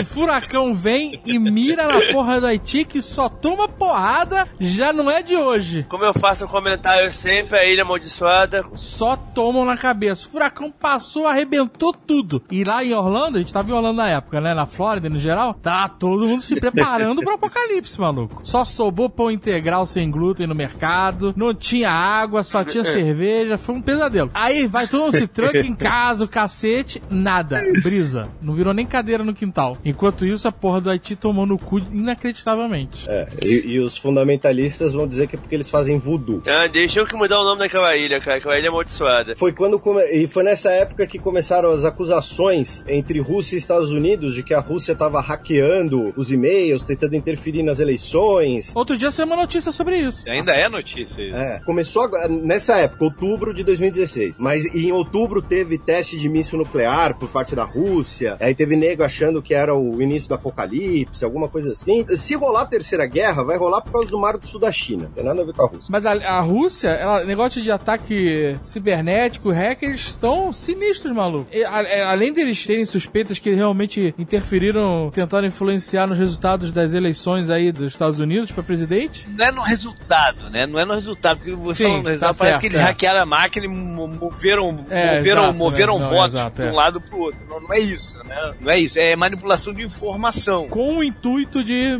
modificar o resultado, né? E hackearam os servidores do partido, tanto democrata como republicano, e vazaram só o que interessava pra eles vazar da, da do Wikileaks. Então, é só. É, é- é- foi um hackeamento de influência, né? Não é de contar, não é, não é que entraram no computador e mexeram passaram nos votos. a 5 contagem milhões de votos. votos pro, pro Trump, né? Não fizeram isso, é. Realmente foi hack de informação. Mas, cara, eles estão fazendo isso. Estão. pro- Agora, é o novo, é o novo job da, da Rússia, cara. Sabe o que eles fazem agora? Vou zoar esse cara aí. Entra no computador do malandro, enche de, de coisa de pedofilia, o caralho, e bota no histórico do navegador do cara e denuncia o maluco. Bate se FBI, o caralho, abre o computador do cara, pedofilia, dá com um pau, histórico de navegação de pedofilia, o cacete. O cara vai preso, se fode, não tem nem que explicar. O cara não sei o que tá acontecendo, já era. Essa é a novidade, mano.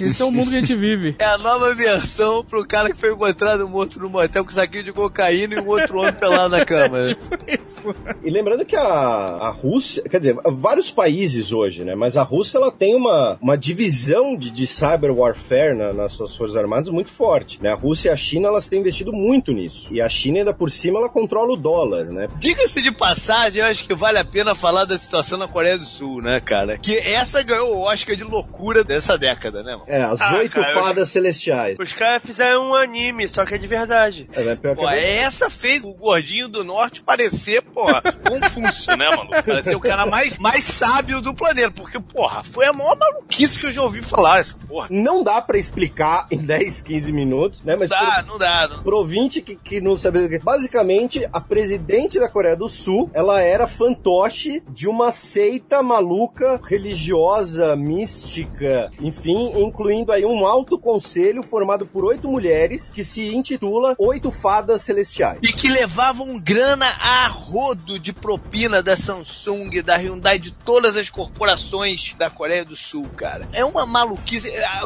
a parada começa que, maluca que a presidente é filha do ditador Sim. da década de 70, né? Aquilo que eu falei de não, não se ter opções no mundo, né? De política. Não tem opção. A mulher ca- que era presidente foi- era filha do ditador fudido lá. E ele foi assassinado pelo próprio segurança. É. Ele era muito brother do guru da seita. E a filha do guru da seita é a guru da filha do ditador. É, é, é uma loucura Ele- sem paralelo, mano. Os pais dela já foram mortos pela seita, não é isso? Quer dizer. Não, foram mortos pelo cara que era do serviço de inteligência. Sim, mas o cara, o cara é ligado à seita. Não, na verdade, o cara alegou que tava matando ele porque o, ele era ligado à seita. O, entendeu? o cara era contra.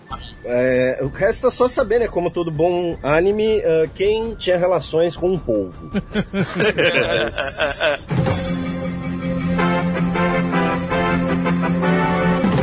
Tivemos ah, também em outubro na elei- a eleição nas Filipinas do Duterte, né? Que é o cara que chamou Obama de filho da puta, que deu uma banana pro Papa e que tá mandando matar no meio da rua, Esquadrão da Morte, toda pessoa que tenha suspeita de ser ligada com alguma coisa de droga. E que o Trump Isso falou nem, que. isso nem vai dar errado, imagina. E o Trump. Não, vai- não, não vai dar errado, não, porque o Trump já falou que it's kind of okay. É, não, não, e, e obviamente os caras estão usando isso pra justiçamento pessoal, né? Hã? Eu tenho uma treta com meu vizinho, passo o meu vizinho e falo: olha, ele era drogado, ele era traficante, acabou. Tem uma matéria no New York Times, mandaram um repórter fotográfico pra lá chamada They Are Slaughtering Us, né? Eles estão nos massacrando. Assim, eu recomendo só entrar quem tiver estômago, porque tem foto de corpo, foto de assassinato, corpo jogado no lixo. Mas assim, é um soco no estômago. O que tá rolando lá é um bagulho sinistro. Palavra é sinistro. É sinistro. E eu não sou carioca, mas não, tô- é sinistro. E pensar que é um lugar, cara, que os Estados Unidos já teve uma influência grande, é, é, mu- é muito louco. A influência grande, você é um cara muito generoso, né? Eu pensava que era um, um quintal dos americanos que eles mandavam é. e desmandavam. Aí chegou 11 de novembro, a eleição do Trump. Eita. Essa foi. Será que a gente pode falar que essa foi a maior loucura e, e parada imprevista que já rolou? Cara, imprevisto pra quem? Eu, eu repito, desde que ele disse que ia ser, é, já, eu repeti que ele ia levar. Então não foi imprevisto só pra você e pro, pro um outro amigo meu, porque o JP. Eu, ao contrário, eu falei que ele não seria o candidato. Lo- Logo no começo, eu falei que ele não seria o JP, você tem candidato. muito amor por E falei, né? e falei que ele, porra, isso já estava definido, que ele não tinha a menor chance. Detalhe pro ouvinte é que a gente gravou o Nerdcast no dia que tava tendo a eleição, já tinha começado a apuração É. dos votos e, e o JP falou: não, não tem chance nenhuma, não tem chance JP, nenhuma. tem muita fé na humanidade. Alguém falou assim: não, mas tá, já tá rolando aí, ó, já tô vendo que. Não, mas eu falava, não, mas ainda falta não sei o que, não, relaxa, não, pff, não tem jeito. Muita, muita fé, as pessoas não merecem essa fé É, não. O, o Felipe explicou a questão do sistema eleitoral aqui nos Estados Unidos, né? Que não é uma democracia ou um colegiado eleitoral. Entender isso explica um pouco como aconteceu tecnicamente a vitória do Trump. Agora eu acho importante explicar que tem muita gente que fica assim, ah, mas não é justo, ah, é absurdo, ah, ela teve mais votos, ah, não sei o que lá. Então, amigão, o país inteiro aceita esse sistema. Não tem essa de não é justo porque ela teve mais votos. Foda-se, ela entrou na jogada sabendo que era assim. Quando os Founding Fathers, né, os caras que escreveram Peruca a, branca. a história dos Estados Unidos, a, condição dos Estados Unidos, quando eles definiram esse método de Não foi, de, não foi de graça, foi de Exato, propósito. mas um dos argumentos é que essa era uma forma justa de evitar o que eles chamaram de tirania da maioria, entendeu? E até um- uma metáfora que usaram é, se se tem uma população de três indivíduos, dois é um lobo e um é uma ovelha, quem é que vai ser o jantar? Então essa era uma forma de fazer que não, não é porque aquele lugar ou aquele grupo tem mais gente, tem um absurdo de mais gente, esses caras vão estar sempre no poder. Mas enfim, essa é uma outra discussão, se é válido, se não é, é uma outra discussão. O fato é que ele fez uma campanha muito mais inteligente e muito mais eficiente do que a merda de campanha que fez a Hillary. Ela era uma candidata fraca, né, também, né? Fraca, ela, ela já era uma candidata fraca e fez uma campanha de merda, que até depois da eleição o Obama meio que falou isso, né? Fizeram a campanha de merda. Ficaram o, o, Trump foi ridicularizado quando ele investiu na, justamente nos três estados que definiram a eleição, que foi é, Michigan, Wisconsin e Pensilvânia. Ele foi ridicularizado, dizendo que, porra, tá investindo nesse lugar que não tem jeito, esses lugares são democratas, né? E ó, ó a merda que deu. Né? A Hillary não concentrou nos lugares. Foi uma eleição que mostrou que o pessoal não entende de, de ninguém entende de demografia, né? Porque todo mundo ficou só concentrado em raça, né? Ah, eu vou, vou ganhar tantos por cento no latino, tantos por cento no negro, tantos por cento não sei o que, e faz a composição, e que na verdade a demografia que definiu a porra da eleição foi a escolaridade, né? O que tem um mínimo de escolaridade votou na Hillary e os imbecis votaram no Trump. É, é essa que é a disparidade da eleição. Eu vi uma palestra de um cara que ele, em algum momento, não era sobre isso a palestra, mas em um momento ele fala sobre a eleição do Trump, né? E aí ele falou que, muita gente tentou traçar vários paralelos, né? E, e, comparativos do mapa, né? É idade, é raça, é sexo, é o que que, né? Qual a correlação desses lugares com os, os, votos, né? E aí ele, ele falou que algo que chega muito próximo a correlacionar é a expectativa de vida daquelas pessoas que votaram no Trump. Olha. E que se alia ao fato de um cara que é menos estudado, por isso tem um trabalho braçal, e aí ganha menos, e aí vive menos, né? Então existe realmente essa correlação, sabe? O cara que votou no Trump foi o cara, exatamente, o cara que tem uma expectativa de vida muito mais baixa, que vive o agora, que não tem terceiro grau normalmente, ele termina o segundo grau e ele começa a vida trabalhando. Isso é tudo muito curioso, que é porque essa galera sempre votou em maior proporção nos democratas e não nos republicanos. Então ele conseguiu chegar é nesse povo, cara. Ele não é um republicano, né? Ele basicamente alugou a legenda do partido. Mesmo porque dentro do partido ele é bem rejeitado. Hoje em dia não, mais, né? Hoje em dia ele vai ter desafios, né? À, à frente do governo, dentro do próprio partido. Ele vai ter desafios, porque você pode até separar o Partido Republicano nesse momento nos malucos que compraram a ideia dele desde o começo, os caras que ele já negociou pro lado dele, com cargos ou vantagens qualquer, ou o que seja, os caras que ainda não chegou num acordo e a outra ala que tem alguma consciência que olha para essa merda e fala, puta que pariu, né? Enfim, que é o McCain, o Casey, tinha alguns caras assim que não, não, não vão acabar se vendendo porque ele tá passando. Mas enfim, ele tem um desafio aí danado, inclusive vai ser muito interessante os próximos anos, né? O, que que vai acontecer, porque ele vai fazer um governo que nem assumiu e já negou 90% das coisas que ele falou que ia fazer na campanha, né? E que isso não interessa em nada, porque o cara que votou nele provavelmente não leu né, um, 1% do que ele falou que ia fazer. O cara que votou nele só sabe do muro, maluco. Exatamente, o cara não sabe porra nenhuma, então isso não, não, não faz a menor, não vai causar frustração nenhuma. Ele vai pegar umas cinco coisinhas do que ele falou, vai dar uma maquiada e vai garantir a reeleição daqui a quatro Será anos. Será que ele garante a reeleição, cara? Se ele pegar o Obamacare, que ele falou que ia acabar, der uma maquiada, mudar de nome, né? E manter, ele diz que acabou com o Obamacare e manteve a parada, entendeu? E todo mundo acredita, porque é assim, cara. É, é, é a vitória da ignorância, cara. É isso que a gente está presenciando. O, o, que eu acho que vai ser muito interessante, acho que aí o Partido Democrata vai ter que ficar bem vigilante, alerta, ou não,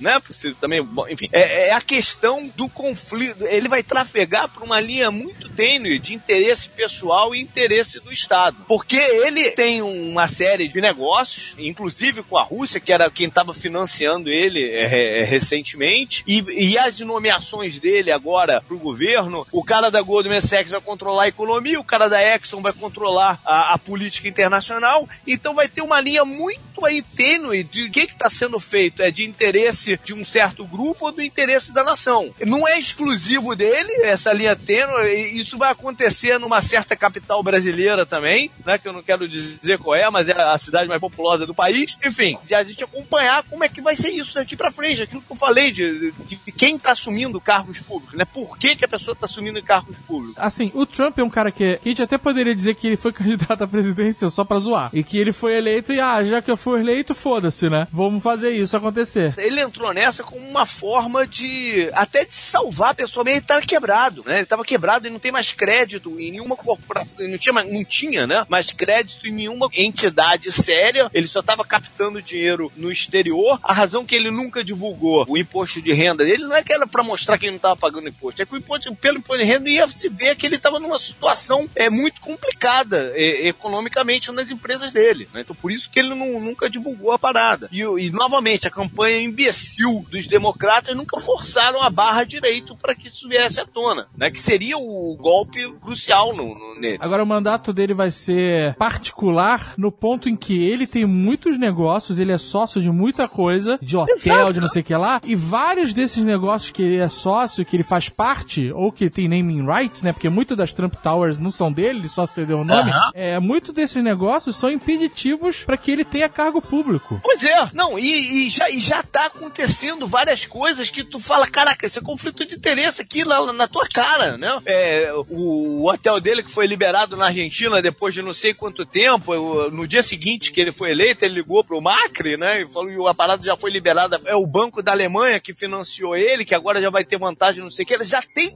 já, ele nem assumiu, e as coisas já estão acontecendo, né? Então, é do cacete, cara. Em compensação... Ele já disse que não vai deixar de ser o.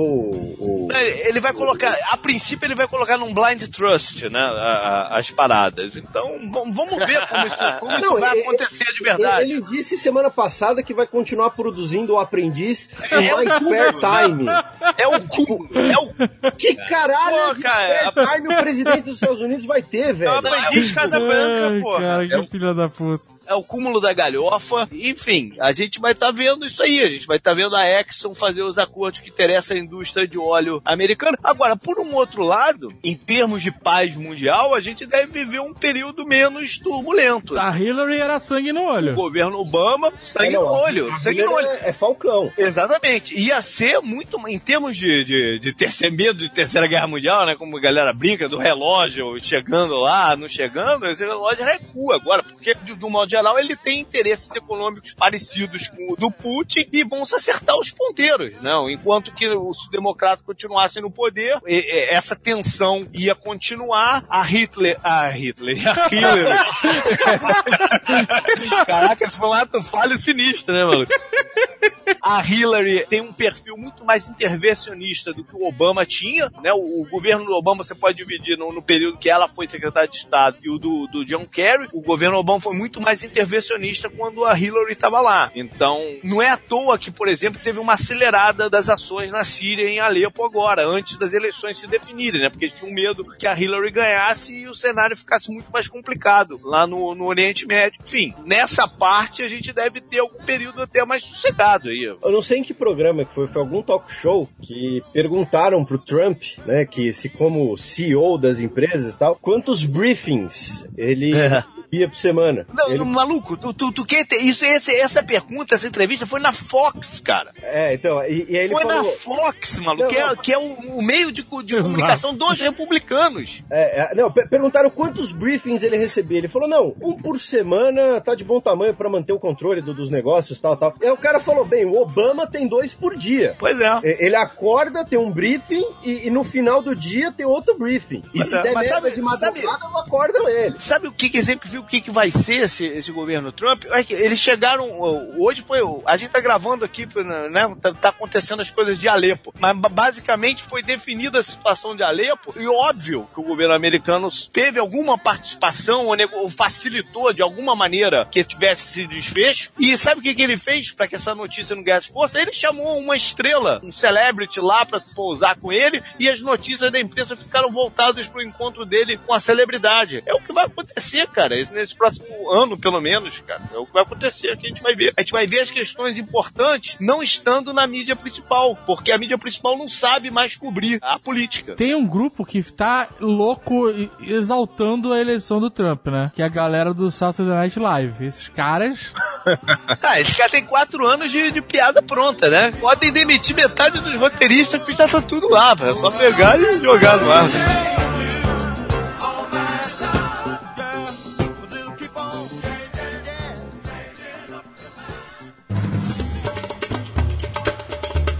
A situação em Alepo, a gente teve essa ofensiva síria agora, porque a Rússia mandou boa parte da sua frota do Báltico pro Mediterrâneo para apoiar as ações, incluindo aí o único porta-aviões russo com os novos MiG-29 embarcados, que inclusive é para ser demonstração, digamos assim, para a Índia, que pode comprá-los. O build-up, né, o acúmulo de, de, de poder militar russo na região da Síria e Cáucaso a- hoje é tremendo, tremendo. E essa frota passou pelo Canal da Mancha, foi monitorada pela Royal Navy, deu um chega pra lá num submarino do- dos Países Baixos, que estavam monitorando eles, passou pro Gibraltar, aí eh, vetaram a parada de reabastecimento em Ceuta, né, que é território espanhol no Marrocos, ou seja, território da OTAN. Eles tiveram que refazer o cronograma para parar na Argélia, mas assim, a gente tem hoje uma concentração de poder russo, poder militar russo na Síria muito grande. E essa grande ofensiva não, não é coincidência. Isso é foda, é porque você tem uma das grandes potências, que é a, né, a Rússia, se movimentando pra caralho, belicamente falando, e você tem um idiota agora nos Estados Unidos. Uma, uma- Ele não é idiota, cara. Aí que tá, ele não é idiota, cara. Ele representa o interesse de uma galera específica. Esse que é o grande problema, cara. Ele representa o cara que ele tá nomeando de- pra governador, é, pra, pra secretário de Estado, tem negócios com o Putin, cara. Se acabarem os embargos com a, a, a Rússia, a EC vai faturar bilhões, cara. Entendeu? Então, é, é, é isso que eu tava falando de, de conflito de interesse. Ele representa um certo grupo que vai se beneficiar muito das ações políticas. É, Eu acho que esse foi o tema quase que do programa todo, né? Se você falar, a Rússia movimentou, o Felipe falou, a Rússia movimentou ali na, na cara da Inglaterra. A Inglaterra vai fazer o quê? Os caras que botam o dinheiro lá na, a Rússia que bota o dinheiro, lava o dinheiro dele na Inglaterra, ele vai parar? Vai parar os navios da Rússia? Vai parar porra nenhuma, cara, entendeu? Deixa aí pra onde quiser, cara. Não, e quem é que vai comprar essa briga de bobeira pra parar navio? Isso aí os caras movimentam pra encher o saco, mas comprar a briga de verdade ninguém quer. Lógico que não, porque afeta a economia de todo mundo, É. cara. É, 2017 não vai ser fácil, não. Em 2017 vai ser o ano dos caras que tem muito, ganhar muito. O anunciante é um vendedor de bunker. É, eu, já diz o livro do Nizanguanais, enquanto eles choram vendo lenço.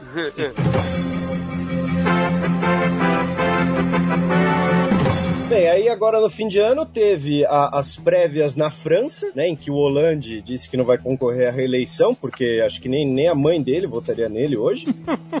Cara, E- o Hollande não vota no Hollande.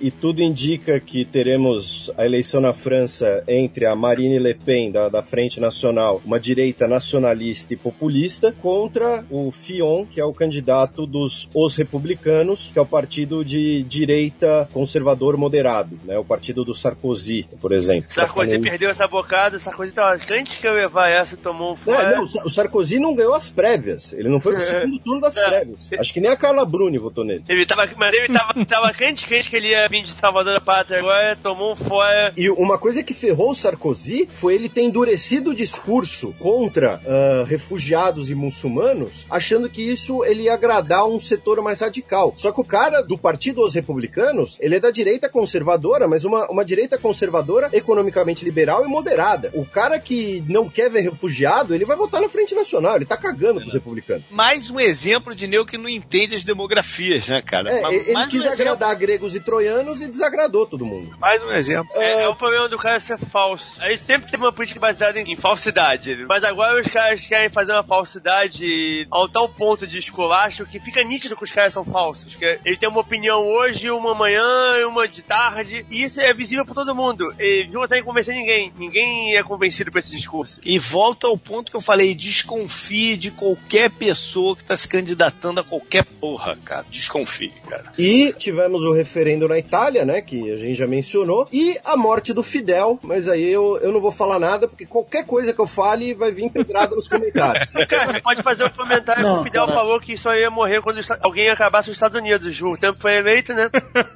A morte do Fidel foi a cereja do bolo de 2016, né, cara? Que representou tudo isso que a gente tá falando, né? Ó, eu vou cometer. Não não sei se chega a ser uma indiscrição aqui, mas com, com licença da Zagal. O Azagal me perguntou, Felipe, acha que cabe fazer um nerdologia sobre Fidel ou Cuba tal? Eu virei e falei, vai dar uma merda, que é melhor não, entendeu? É, é, é, é, assim, eu freiei o Azagal o dessa pior é vez. que a gente tem um Nerdcast sobre Fidel, né? Temos, é. Mas então assim, o Fidel morreu, pronto, essa é a informação. Ele já tava morto, né? Há um tempo já, né? É, tem tem essa É um história. Boneco. Era a cabeça do Walt Disney congelada É. já. Porque... E vem o conselho: compre ações de construtoras americanas loca- é, sediadas em Miami.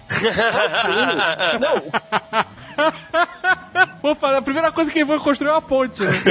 O, o maior efeito da, da reabertura entre Estados Unidos e Cuba, mesmo antes da morte do Fidel, foram os programas, né? Aqueles programas de, de Pimp My Ride, de consertar carro. Agora tudo indo pegar os clássicos que tem em Cuba, né? Da década de 50 e querendo reformar, fazer essas coisas. Já Vai tem- ser uma farra do boi agora. Cara, não, não, já tem dois ou três programas desses. Não, e fora, assim, o, o programa até ok, mas os caras estão comprando esses carros clássicos a preço de banana. Ah, sim, provavelmente. A preço de charuto, provavelmente, né?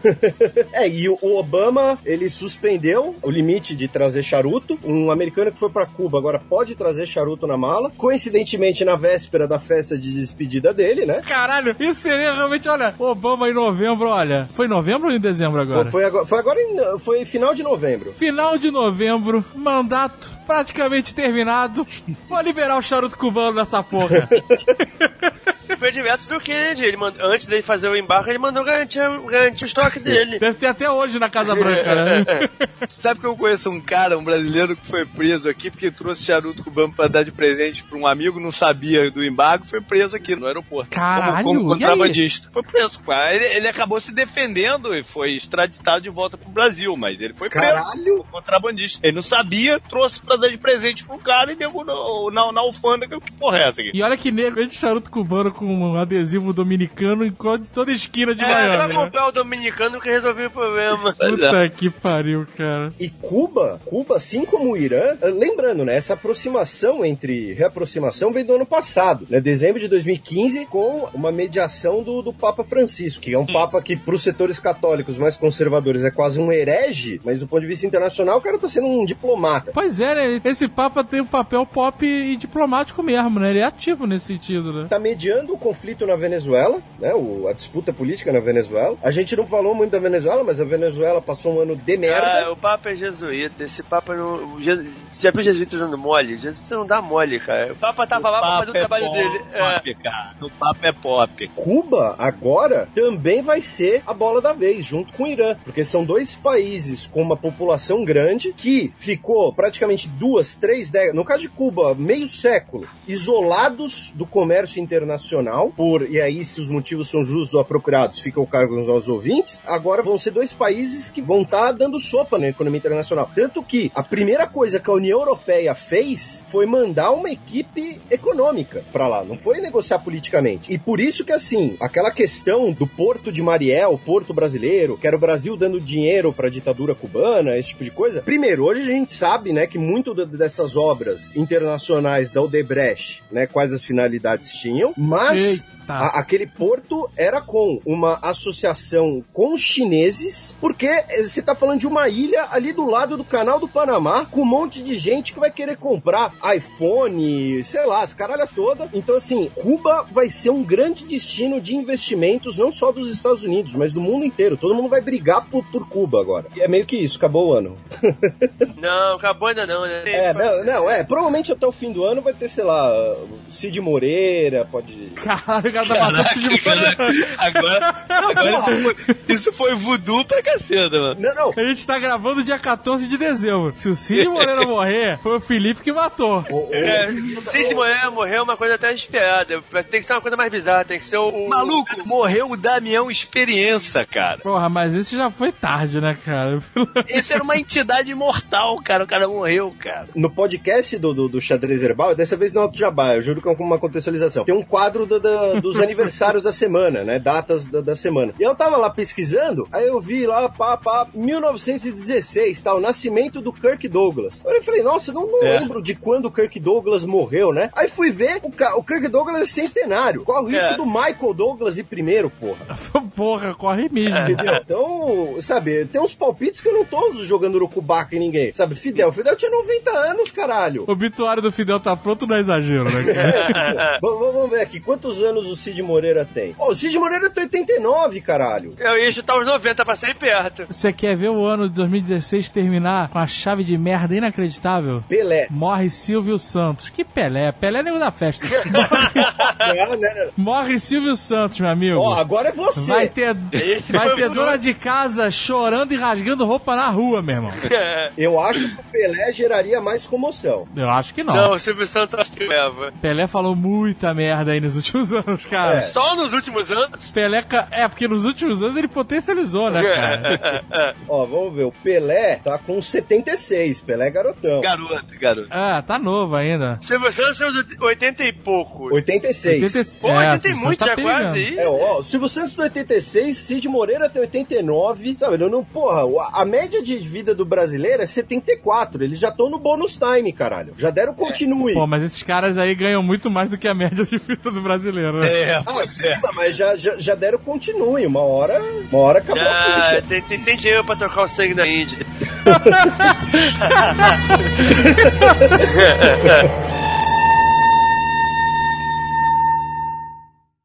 Este Nerdcast foi editado por Radiofobia, podcast e multimídia.